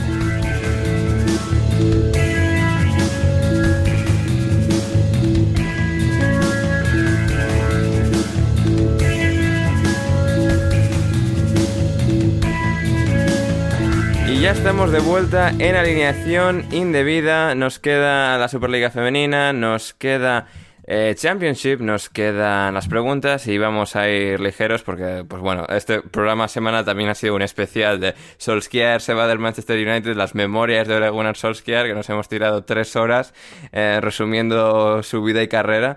Um, y, pero bueno, tenemos, tenemos las cosas finales. eh, la Superliga Femenina, como decía, que ha tenido nueva jornada este fin de semana, se mantiene el Arsenal líder después de ganar al Manchester United por 0 goles a 2.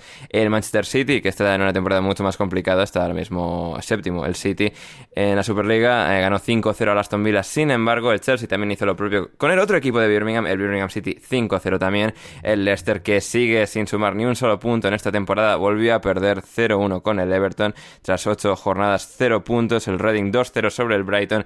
Y finalmente el West Ham en el derby de Londres 1-0 contra el Tottenham para situarse el West Ham quinto, en este caso cuarto. El Tottenham, tercero el Brighton, que como decía cayó 2-0 contra el Reading, segundo el Chelsea con 21 puntos y 22 puntos, primero el Arsenal, serán Arsenal y Chelsea los que se disputen el título de liga a final de temporada si todo sigue su curso natural. Y luego en Championship también hemos tenido partidos, jornada en Championship masculino en este caso, con bueno, partidos muy muy interesantes como por ejemplo, como por ejemplo la nueva victoria del Fulham 4-1 sobre el Barnsley. El Barnsley que tiene nuevo entrenador, eh, Rafa, que creo que me dicen que es la polla.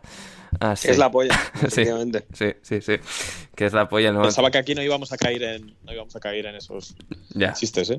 Bueno. Yo mi nivel es muy bajo, Manu, ya lo sabes. No, No, el de Manu no- también, no- eh, que no no- venga aquí de tal, porque, o sea, que luego te sorprende con cualquier cosa y, y no. Pero sí, no, es- no, a ver, teníamos que, que tocar este tema, teníamos que tocar, Teníamos que tocar la polla de Asbaji. efectivamente. Me voy. Ojito, que eh, aún así tiene un, tiene un background interesante este tío, que Iraní, perso, sí, sí. su- era sueco-iraní, eh, Sueco-iraní, entrenador sí. de, las, de las inferiores de Suecia, Mm. Que bueno, que parece que, el, que siempre decimos que al Barnsley y a estos equipos, eh, al Brentford, lo que les gusta de verdad es Dinamarca, pero bueno, pues oye, está bien que de vez en cuando pues se, se, a- se abran las fronteras de los países nórdicos. Así es, este señor Polla Asbaji, que ha dirigido al Dalkurd, al Gelfe, al Gefle, al Göteborg y a Suecia Sub-21. Y ahora llega al Barnsley Polla, en este caso, como ya sabréis todos, escrito con Y. Con Y. Pero, y por cierto, Ander, que este año el, no, no hay mucha risa con los muchachos de Marco Silva, ¿no? No, No, no, no, no, no. eh, por eso No Christian, por eso Christian sigue metido en la cueva eh, esta temporada. Porque claro, el Fulham está que lo tira. eh, 4-1 sobre el Barnsley. A ver cuántos fueron de Mitrovic, que no lo había mirado esto previamente. Uno, uno de los cuatro de, de Mitrovic. Flojita jornada, ¿eh? Flojita, flojita, Para flojita. el, para el verdugo de Cristiano. Así es, así es. Así es, el Fulham líder ahora con 41 puntos, superando al Bournemouth que cayó en esta jornada el equipo de Scott Parker 3-2 contra el Derby County de todos los equipos posibles. Decía... Ha perdido dos partidos el Bournemouth que son surrealistas, con el Preston y con el Sí. Derby. Sí, sí, sí. Eh, No entiendo nada. Una cosa, una cosa es el Preston, Rafa, pero otra el Derby County, que como decía Duncan Alexander, que ya ha alcanzado los cero puntos. Siempre un objetivo clave en la temporada, alcanzar los cero puntos. Eh, decía Duncan, y ahí está el Derby, con menos 21 puntos, está ya a cero. Y oye, que... Está bien. Sí, Es lo que tenía la mayoría de equipos hace 18 jornadas. Así es. eh, y ellos han tardado 18 en llegar. así es, así es, así es. Y sí, pues ahí, ahí está. Le Derby. preguntado a Rooney, ¿eh? Si, si, si, si tendría opciones de ir al, al banquillo del Manchester United. Ya. Estaría pensando el pobre Wayne diciendo, "Oh, por favor, sacadme de aquí, que esta gente además no me estará ni pagando. Exacto. No, no, o sea... Tenemos cero puntos. es una cosa terrible. Sí, sí, pero la- también la cosa es que son de los equipos menos goleados de toda la liga. Hay tres, tres equipos que han encajado menos goles que el Derby County. Es una cosa absolutamente Seguro, igual les han descanta- les- descontado goles en contra. No, no, no, no, sé eso, eso, eso no, y es lo increíble. Em, el Reading tiene también menos 6 puntos, está justo por encima del descenso con 17 actualmente. Y ahí está la cosa, y luego por arriba el resto del playoff, después de Fulham y Bournemouth, West Brom, Stoke, Coventry, Queen's Park Rangers, Huddersfield justo eh, por fuera, el Blackburn de Brereton también, y abajo Reading eh, Hall justo por encima, y en descenso Peterborough, Barnsley y Derby County. Y vamos ya con las preguntas, no sin previo paso por la fantasy. La fantasy, que tanto eh, se nos olvida, pero que Gonzalo siempre se acuerda de recordarnos. Eh, vamos a ver, vamos a abrir la fantasy en riguroso directo para ver qué ha pasado en esta jornada de la Premier League en el Asby Wenger de alineación indebida. A ver, ha ganado Erandi Reyes con 730 puntos, seguido por Pablo Aymar 21 con 697 puntos. Qué bueno que Pablito, Pablito. le dedique tiempo a esto. El payaso. Después de la sub-21 argentina. Así es, así es. Y luego Eder S es también tercero con... eh, con... Ah, bueno, estaba diciendo... No, estaba diciendo los puntos. No, no, esto es de la general. eh, no, están en 79 puntos Erandi Reyes, empatado a puntos. En segundo lugar, Pablo Aymar. Tú tira para adelante, tú tira para adelante. Sí. Solo le interesa. a Sigue, sigue, Andy. Eder tercero con 78 y ya está. Y Oscar PM, que sé que paga en Discord, o sea, 78 Grande, puntos. grande, Óscar. Grande Oscar PM, sí, sí, sí. Inserta sonido de aplausos. Ay, ay, sí, sí, sí. Y luego Albertico también, que bueno, que ganó la semana pasada o la jornada pasada, pero eh, destacar que dice que no ve un partido de Premier desde que lo echaban en la 2 y que todo se informa por lo que decimos nosotros. Hostia, Ah, bueno, tiene que pues ser glorioso lo que sepa de la Premier. Tiene que saber menos que yo incluso. Eh, Sí, sí, pero ahí está, ahí está el eh, espectacular. Y yo sé que he terminado en 40, el 45, porque Grealish y Rafinha no han jugado, así que pues ahí, ahí está la cosa. Pero eso, esa, esa es la fantasy por hoy y sigue liderando Quique Perdiguero, eh, el gran Quique. Eh, muy bien, pues eso es la fantasy, no vamos ya con las preguntas. Venga, eh, Alex Mascarey, para los presentes, ¿creéis en el plan? Sí. Que lo explique Manu, el puto plan. Sí, bueno, es que ya los planes me gusta saber en qué consisten antes de creer o no en ellos. A ver, yo da igual tampoco lo tengo muy claro, pero el plan es que el Nano gane el año que viene el Mundial de Fórmula 1. Ya, pero ¿cómo? Venga ya, hombre. Ya, pero ¿cómo? ¿Cómo que cómo? Pues con el coche. O sea, y- Pero con el coche que tiene ahora. hombre, espero que con uno mejor. No, a ver, la Fórmula es que 1 lo te iba a todos sabemos que siempre no va de lo que está pasando este año, sino de lo que pasará el siguiente, al menos desde hace eh, 15 años. Ah, pues yo es que siempre esta temporada plan- no, la siguiente. Sí. A ver, Yo pensaba que lo del plan era que que a ver si se forzaba para que este año quedase tercero. Bueno, yo creo que es una. Bueno, no sé, es que como vosotros estáis muertos por dentro y por lo pues sois gentuza. O sea, ¿cómo se puede, Rafa, celebrar una puta Europa League y no celebrar un tercer puesto de Fernando Alonso? Vamos a ver, yo, ¿cómo ce- se explica yo, de esto? hecho, he celebrado tres incluso. Pues, pues Y, eso. super, y supercopas europeas antes de cosas de, de Alonso. Yo es que Alonso, eh, no sé, me es antipático. La Fórmula 1 me parece mm, top 1 de deportes más aburridos del mundo. Y este, este año sí que está interesante, ¿eh? o sea, sí que llevan como... eso se dice to- eso se dice todos los años. No, no, no, no, no, no, o sea, yo te, me o sea, no, Rafa, los últimos, o sea, yo sí que diré que tampoco he visto muchas carreras, pero sí que está como disputada entre dos pilotos de dos equipos distintos, lo cual no pasaba pues desde hace nueve años, o sea... Que, voy. No sé, tío, a mí no... Ya, ya, ya. Hay que ir De con, verdad. Hay que ir con Las el Nano. Magic. Eso, eso, por ejemplo, no hay alguien que quiera hacer una Super Fórmula 1 o tal, porque el rollo lo de que sean tantas vueltas, tío, tantas horas. Yo, yo lo haría Se así, hizo ocho la vueltas. Super Fórmula 1 con los equipos, con, con equipos de, de fútbol. Estaba el Eso era- Milán y Eso, el, Atleti. El, el Atleti tuvo, el Atleti tuvo. Joder, de hecho, la sí. piloto era María de Villota, Hostia. La, de, la que se quedó ciega en el. Sí, Sí, ponte un ojo en un accidente. y- Sí. sí. sí, Y sí, luego murió, vamos. Sí. Ah, pues sí, sí, lo has dicho tú. Soy yo. Que Dios la tenga en su gloria. Así es, así es. Eh, pero eso, sí, a ver, yo la Fórmula 1 y tal, me gusta y tal, eh, pero vamos, no al nivel de estos flipados que en Discord esta mañana he despertado, había 70 mensajes de, de estos comentando Alonso quedando tercero. Es como, hostia, ahora Sí, gana Alonso la vez- carrera. la primera no, vez que no. comentaba ahí, ¿eh?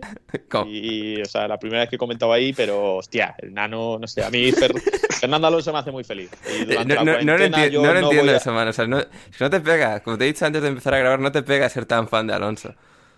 Porque es muy Pero- jeriego, yo creo.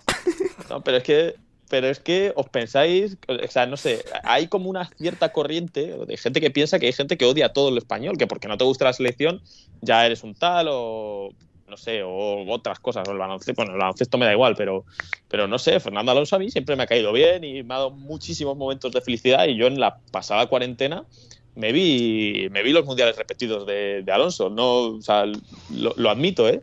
Lo admito que me vi los Alonso Mucho tiempo y- libre, Manu. Hombre, pues una cuarentena a ver qué vamos a hacer. Además, Y- eh, o sea, está- eh, eh, la cuarentena creo que bueno, no Mejor eso, tronco, que challenge con el papel higiénico. Eso es verdad. Eso, eso sí que es verdad, por Eso lo es menos te respetaste. Bueno, no te conocíamos hace, hace un año realmente. ¿Dónde pasaste la cuarentena? O sea, ¿en un, en un piso zulo de Londres o...? No, en Toledo. Ah, en Toledo. El día después del Liverpool Atleti aquel, Sí. eh, volví, a, volví a Londres, suspendieron la Premier y dije yo. Uy, vamos a llamé a la embajada. Llamé a la embajada española, me dijeron, "Buf, igual te tiras aquí cuatro meses encerrado, no sé qué, y dije, venga, adiós. Hasta siempre. Hasta luego. Buenas tardes. Y me fui. y te fuiste. Bien, bien, pues nos alegramos por ti, mano. Eh, y sí, pues eso, nada, que, que Alonso ha quedado de tercero y que el año que viene igual cama- cambian la reglamentación y gana el título o queda último. O sea, no se sabe. Pero bueno, eso. Eh, así que no, eh, aquí creen el plan Manu y Rafa y yo, no. Eh, a ver, Esteban, para Rafa, ¿qué se sienten del posible retiro del Kun Agüero? Pues, eh, a ver, los Fields. Yo Los es un jugador que ya sí. siempre lo he dicho que a mí en su día me, me hizo muy feliz, me hizo encabronarme mucho cuando se fue, pero yo pensaba que era lo mismo de Hugo Sánchez, que se iba a hacer, se iba al Manchester City para ir al Madrid. Y, y bueno, para al final, pues oye, la Premier ha sido, ha sido muy grande. eh, Máximo goleador foráneo de la historia de la Premier y del fútbol inglés. Y a mí me ha parecido un jugadorazo. Es verdad que yo creo que no ha, igual no ha llegado a todo lo que se esperaba cuando arrancó en Independiente o en el Atleti, pero, pero vamos, ha tenido una carrera espectacular. Uno de los mejores delanteros, al menos de la era moderna de- del fútbol. Sí, sin sí, sí, sí. ningún lugar a la duda. Para Manu, opinión del estadio del Tottenham. ¿La cerveza esa que has enseñado estaba buena? ¿Había catering? Es que hoy no he ido a la zona de prensa. He ido a. Me había invitado un amigo a. Ah, ya a decía la yo. Zona Este, VIP. este- o sea, Ah, te ha invitado Sergio Reguilón. Sí, sí, claro, claro, claro. o claro. sea, es, es que oí decir, esa cerveza para los pringados de prensa como Manu, no me jodes. Hay algo raro ahí. Vale, vale, vale. No, no, cerveza solo dan creo que en el Emirates y de botellín. De No, he ido al, he ido al VIP y, y, bueno, la verdad es que está, o sea, a ver, obviamente está mucho mejor que la comida que te dan en el catering de prensa, que te suelen dar pues pollo con patatas o algo así, que está bien aún así, ¿eh? o sea, no, cero quejas por, por, por mi parte, pero sí, había mucha más variedad y bueno, pues lo que es un, como VIP de fútbol, es verdad que los de, en este caso, los de la Premier, es, por lo menos en comparación al que yo he estado, que es el de, del Madrid en, en España, me pues es diferente. que va, el- va a mencionar el Madrid, va a mencionar el Madrid, efectivamente. no, pero es el único que es el único que está en España, o sea, es que no he estado, no he estado en más. Entonces, yo comparando, pues, por- en un VIP de, de España, estás todo el partido pues que pidiendo copas o cervezas o comida o lo que Sí, sea, y en el de la cierto. Tienes la comida de antes, algo al descanso y algo al final, pero durante el partido te tienes que salir fuera a ver el partido, o sea, no, no hay opción de, te tienes que ir a la grada. Y hombre, pues eso para, pues sinceramente, yo hoy, pues más que ver el partido, prefería estar de gañote ahí y tal, así como buen, como buen señor. Entonces, bueno, pues tener que irme a ver el partido es un poco, un poco me, pero a ver, es lo que había. Pero bueno, en cuanto a eso, al VIP, pues está bien, pero prefiero los de España. Muy bien. Para mi pregunta, Esteban, ¿por qué quiero ver caos en los equipos grandes? Sí, esto lo dije ayer, de, es que había gente diciendo qué lástima, que el- lo mal que está el United. No, ni lástima ni hostia, o sea, ojalá descendiesen. O sea, yo, yo o sea, Claro. variedad. O sea, estar mal es eso. est- Esto de que la gente que no es aficionada a estos equipos les dé pena que X equipo grande, joder, qué mal está y tal. Bien, Como bien. cuando defienden a un millonario, ¿no? Como cuando un tío que gana mil euros dice, joder, es que claro, es que le suben los impuestos a los millonarios, qué cabrones, igual. Un poquito. Subnormal. Em, Gonzalo, Rafa. Rafa también celebró la victoria moral de Alonso por todo lo alto como el resto de pesados, gracias a Dios, ¿no? Eh, Rafa, No, yo la verdad Rafa, no. gente- persona de bien, Rafa, persona de bien. Em, y, para mí... Pero luego, luego- Pero mi- es que luego pero mi bro Allardyce Gonzalo no le gentuza gusta. como- es que No, no sé. Alonso no, la Fórmula 1 sí, pero ah, Gonzalo está conmigo y contigo en este caso de que la gente con Alonso es muy pesada, muy pesada. Sí, puede ser, puede ser.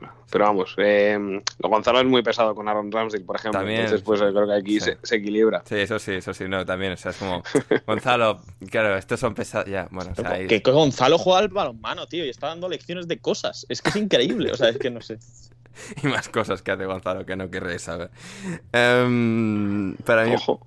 para mi pregunta, no, no, no, nada, nada ilegal, nada ilegal, nada ilegal. Em, Ah, vale, vale. Para Ander, eh, Lo, lo ilegal nos gusta. Claro. así es. Yo me dedico a defender eso. Es verdad, es verdad. Ahí está, ahí Rafa, la, la, la, la voz de, de la gente sin voz. Em, para em, Ander Gonzalo, el United despidiendo a Solskjaer em, bueno y Chelsea despidiendo a Lampard malo. ¿Por qué se dieron dos narrativas diferentes eh, de situaciones parecidas, incluso peor la del United? Bueno, pues porque hay mucha gente muy idiota, pero bueno, no sé, sí. No, tampoco me parece que lo de Lampard se dijese que era tan tan malo y tal, que le despidiesen. No, Un poco era lo normal, ¿no? Lo normal, pero bueno, sí, no era- horrible. pero era igual, de que, bueno, igual están, eh, lo típico que el Chelsea está siendo muy precipitado, que no le han dado tiempo, que tiene que acoplar a todos los nuevos Hmm. jugadores. Nada, fue a tomar por culo. Que, que- o sea, llegó Tuchel a la semana y ya sabían defender y sabían hacer de todo. Así que sí, no, yo creo que será un poco más de, bueno, es que merece más tiempo. Y, y con Solskjaer sí que le han dado mucho más de ese tiempo a Lampard, ¿no? Pero al final creo que ambos cambios han sido, han sido buenos, aunque bueno, el United igual todavía va más para abajo. A ver, Cristian Trincazo, buenas noches, chicos. Hoy tenemos alineación de gala, así que os dejo un top 3 de gala. Rafa, top 3 de artículos de la Constitución Española. Ah, puf. Eh, Muy tardía para vale, esto. pues venga, voy a decir el, el 24, que es el artículo de la mm, a tutela judicial efectiva, de todos tenemos derecho a básicamente pues a ser eh, defendidos y que tengamos las mismas oportunidades ante un tribunal. ¿Cómo, cómo, cómo, cómo, Rafa? ¿Cómo es eso? No, no, no, no, no. ¿Cómo no puede ser? Sí, sí, sí. hay, hay gente que no se lo merece. A ver, Sí, bueno, menos los de la familia real y gente así, claro. Xavi Hernández diría que no, pero la realidad es que la realidad es que eso es así. Pero debería ser así, Eh, Rafa, no debería ser todo eh, juzgado popular y que lo que diga la Todo gente. jurado, todo tribunal, todo tribunal del jurado y que lo decida a poder ser eh, tertulianos de salvo. Eso debería ser la, la justicia. Eh, voy a decir el 14, que es que otro que también nos va a gustar mucho, que todos los españoles somos iguales ante la ley, eh, sin que pueda prevalecer discriminación alguna por nacimiento, raza, sexo, etc. Y mi tercer artículo favorito es el 155, que se aplica poco. Rafa, que no estamos en Patreon, ¿eh? que nos van a linchar. Bueno, hombre, es mi opinión. ya, ya, ya, ya, bien. No nos escucha, no nos escucha en catalán, no te preocupes. Top 3, eh, top 3 eh, Manu, de eh, mezclas para el vodka. Es que no hay que beber vodka, Cristian. O sea, esto es un error terrible. O sea, la última vez que, que bebí vodka yo fue con 16 años. O sea, tira el vodka. es que te- no bebas vodka. To- Top chico, 3 no de mezclas para el vodka, eh, el cubo de reciclaje, el de, Sí. el de desechos y al mar directamente. Y el zumo de mora. Pero bueno, si lo mezclas con limón a lo mejor está bien. Bien. Eh, Sí, boca limón, clásico. Para, ah, José de Miguel en este caso nos dice Rafa top 3 de aderezos para ensaladas.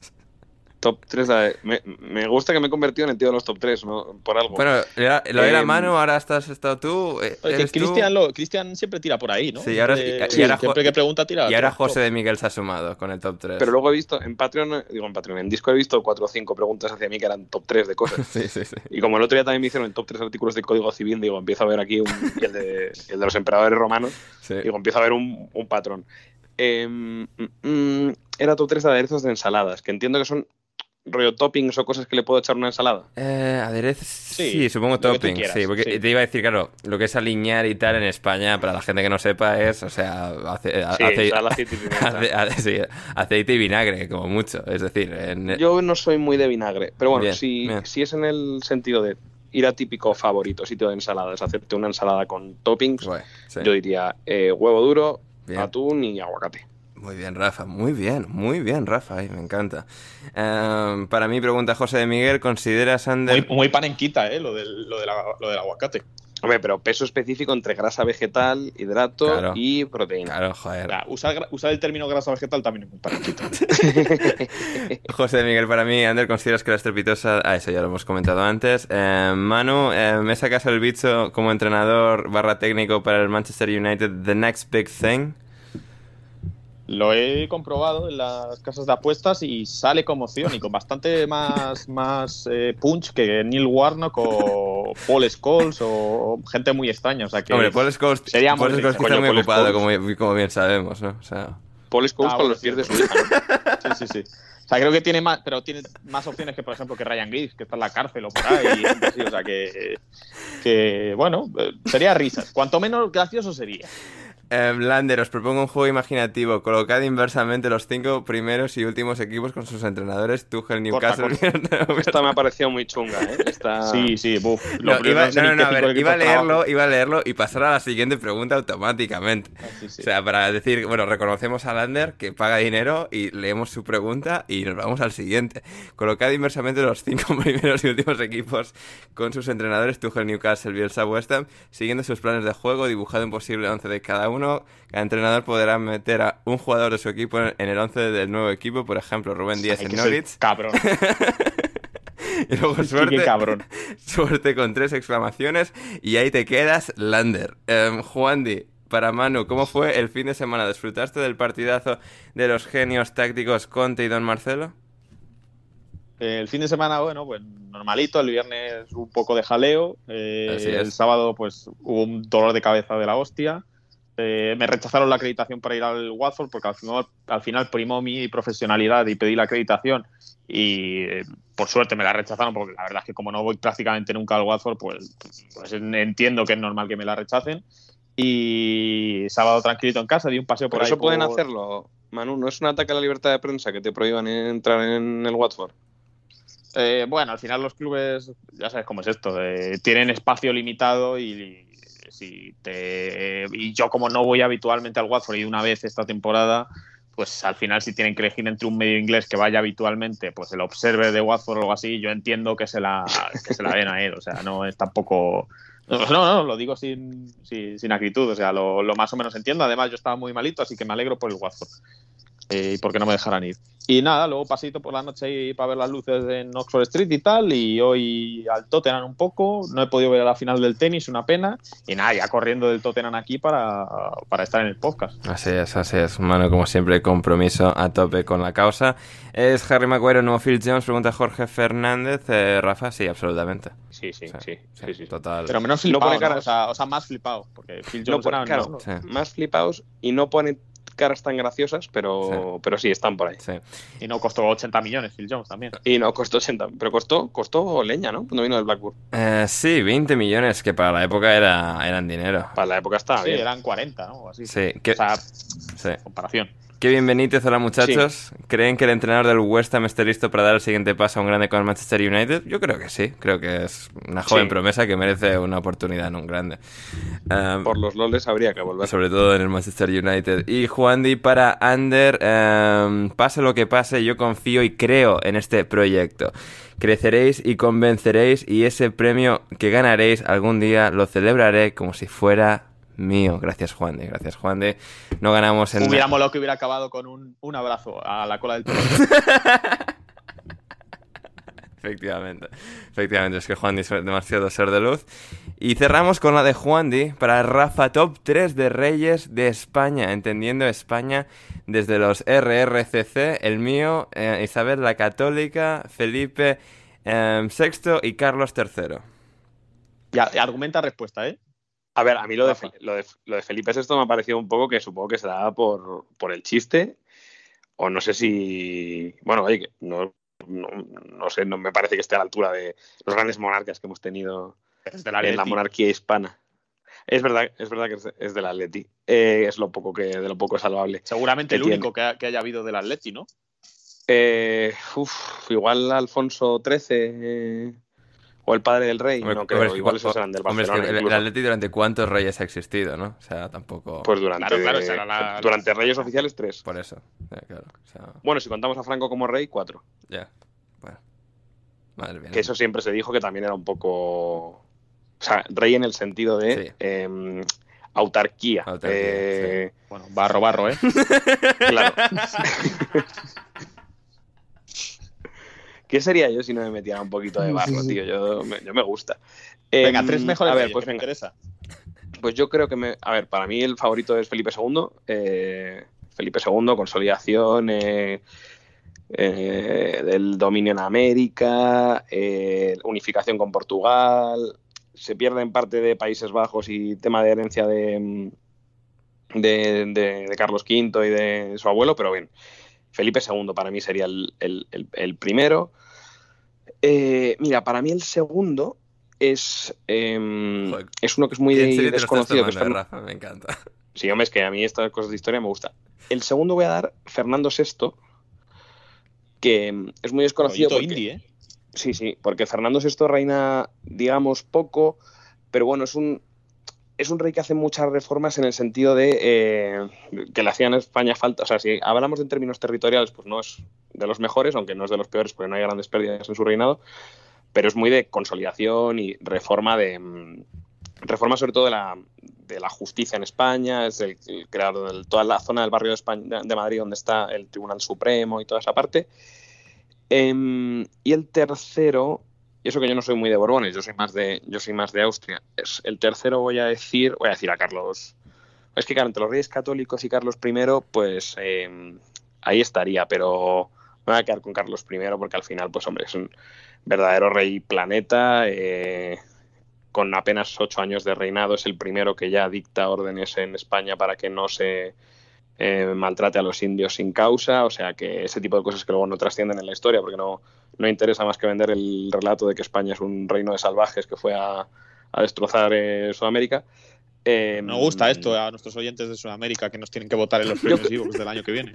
Yo creo que sí, porque son gente culta y saben que al final España est- están mucho mejor que si hubieran sido colonizados por ingleses, que ahora si no, pues, pues serían. eh, pues no, no, no serían como son, serían eh, altos rubios y. porque habrían sido aniquilados, como fueron aniquilados los indios de, de, de- de lo que es Estados Unidos. Así que sí, me quedo. eh, recapitulando: Felipe II, Fernando VI, Carlos I. Y con esto llegamos al final de alineación indebida por hoy. Rafa, tenemos que decidir si la entrevista esta la vamos a poner en Patreon o gratis, o si primero en Patreon y luego gratis, o tenemos que pensar Hmm. eso, ¿eh? Lo decidimos ya luego, ¿no? O sea, que, claro, los que no pagan van a decir, no, Bueno, pero que. Pero, Que nos den argumentos para ponerlo en, en no Patreon. claro, sí, sí, sí, sí, sí. Ah, Que jueguen, uno, quién es el invitado sorpresa. sí, Y dos, si, si se merecen tenerlo en abierto. sí, sí, sí. Lo que sí, lo que sí seguramente, Rafa, es que la, la gente solo podrá mandar preguntas para el invitado por Discord. Así que... Sí. Sí, bueno, eso, Eso claro, seguro. Sí, sí, eso seguro. Así que anunciaremos y tal quién es el, el invitado por Twitter, pero solo leeremos las de Discord. Así que sí. Es más, que la gente, que la gente ponga por Twitter, pero no las vamos a leer. Eh, Dejamos las dos opciones, pero no les vamos a hacer mucho caso. así es, así es. Em, solo sabemos que y tú, Manu, final quieres, quieres dejar dicho en abierto quién es eh, quién era tu porra.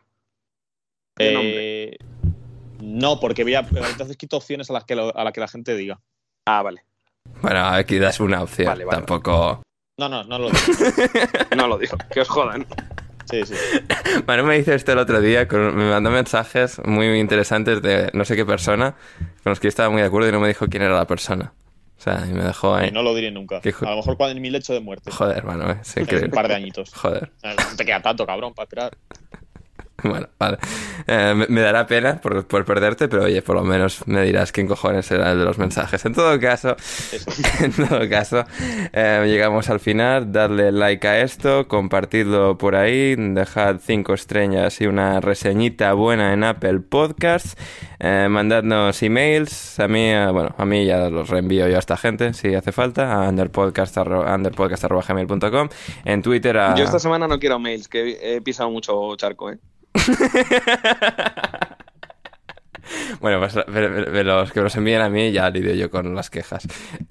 Pero eh, sí, y luego patreon.com, eh, desde un euro a un dólar, podéis entrar al Discord y podréis mandar eh, preguntas al, al invitado. Que madre mía, qué invitado, ¿eh? O sea, Voz. rey, rey de los medios de comunicación en España, ¿eh? Así que...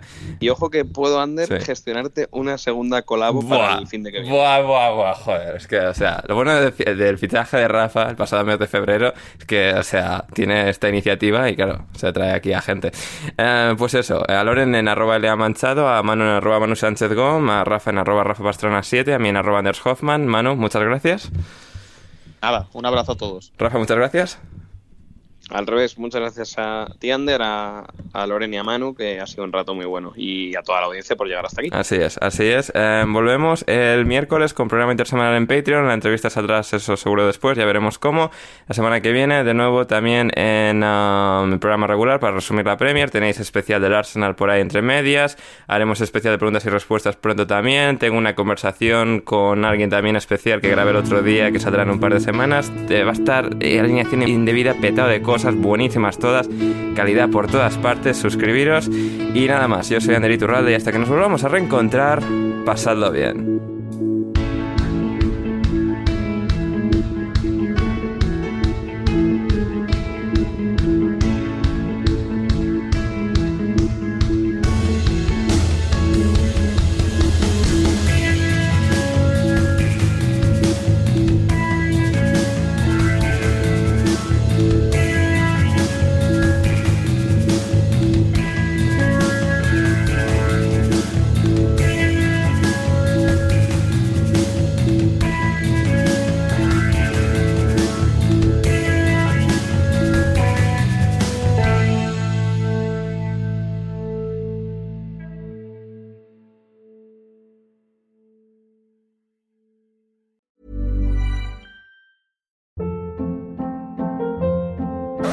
Hold up. What was that? Boring. No flavor. That was as bad as those leftovers you ate all week. Kiki Palmer here, and it's time to say hello to something fresh and guilt-free. Hello Fresh. Jazz up dinner with pecan-crusted chicken or garlic butter shrimp scampi. Now that's music to my mouth. Hello Fresh. Let's get this dinner party started. Discover all the delicious possibilities at hellofresh.com. Even when we're on a budget, we still deserve nice things. Quince is a place to scoop up stunning high-end goods for 50 to 80% less than similar brands. They have buttery soft cashmere sweaters starting at $50, luxurious Italian leather bags, and so much more. Plus, Quince only works with factories that use safe, ethical, and responsible manufacturing. Get the high-end goods you'll love without the high price tag with Quince. Go to quince.com slash style for free shipping and 365-day returns.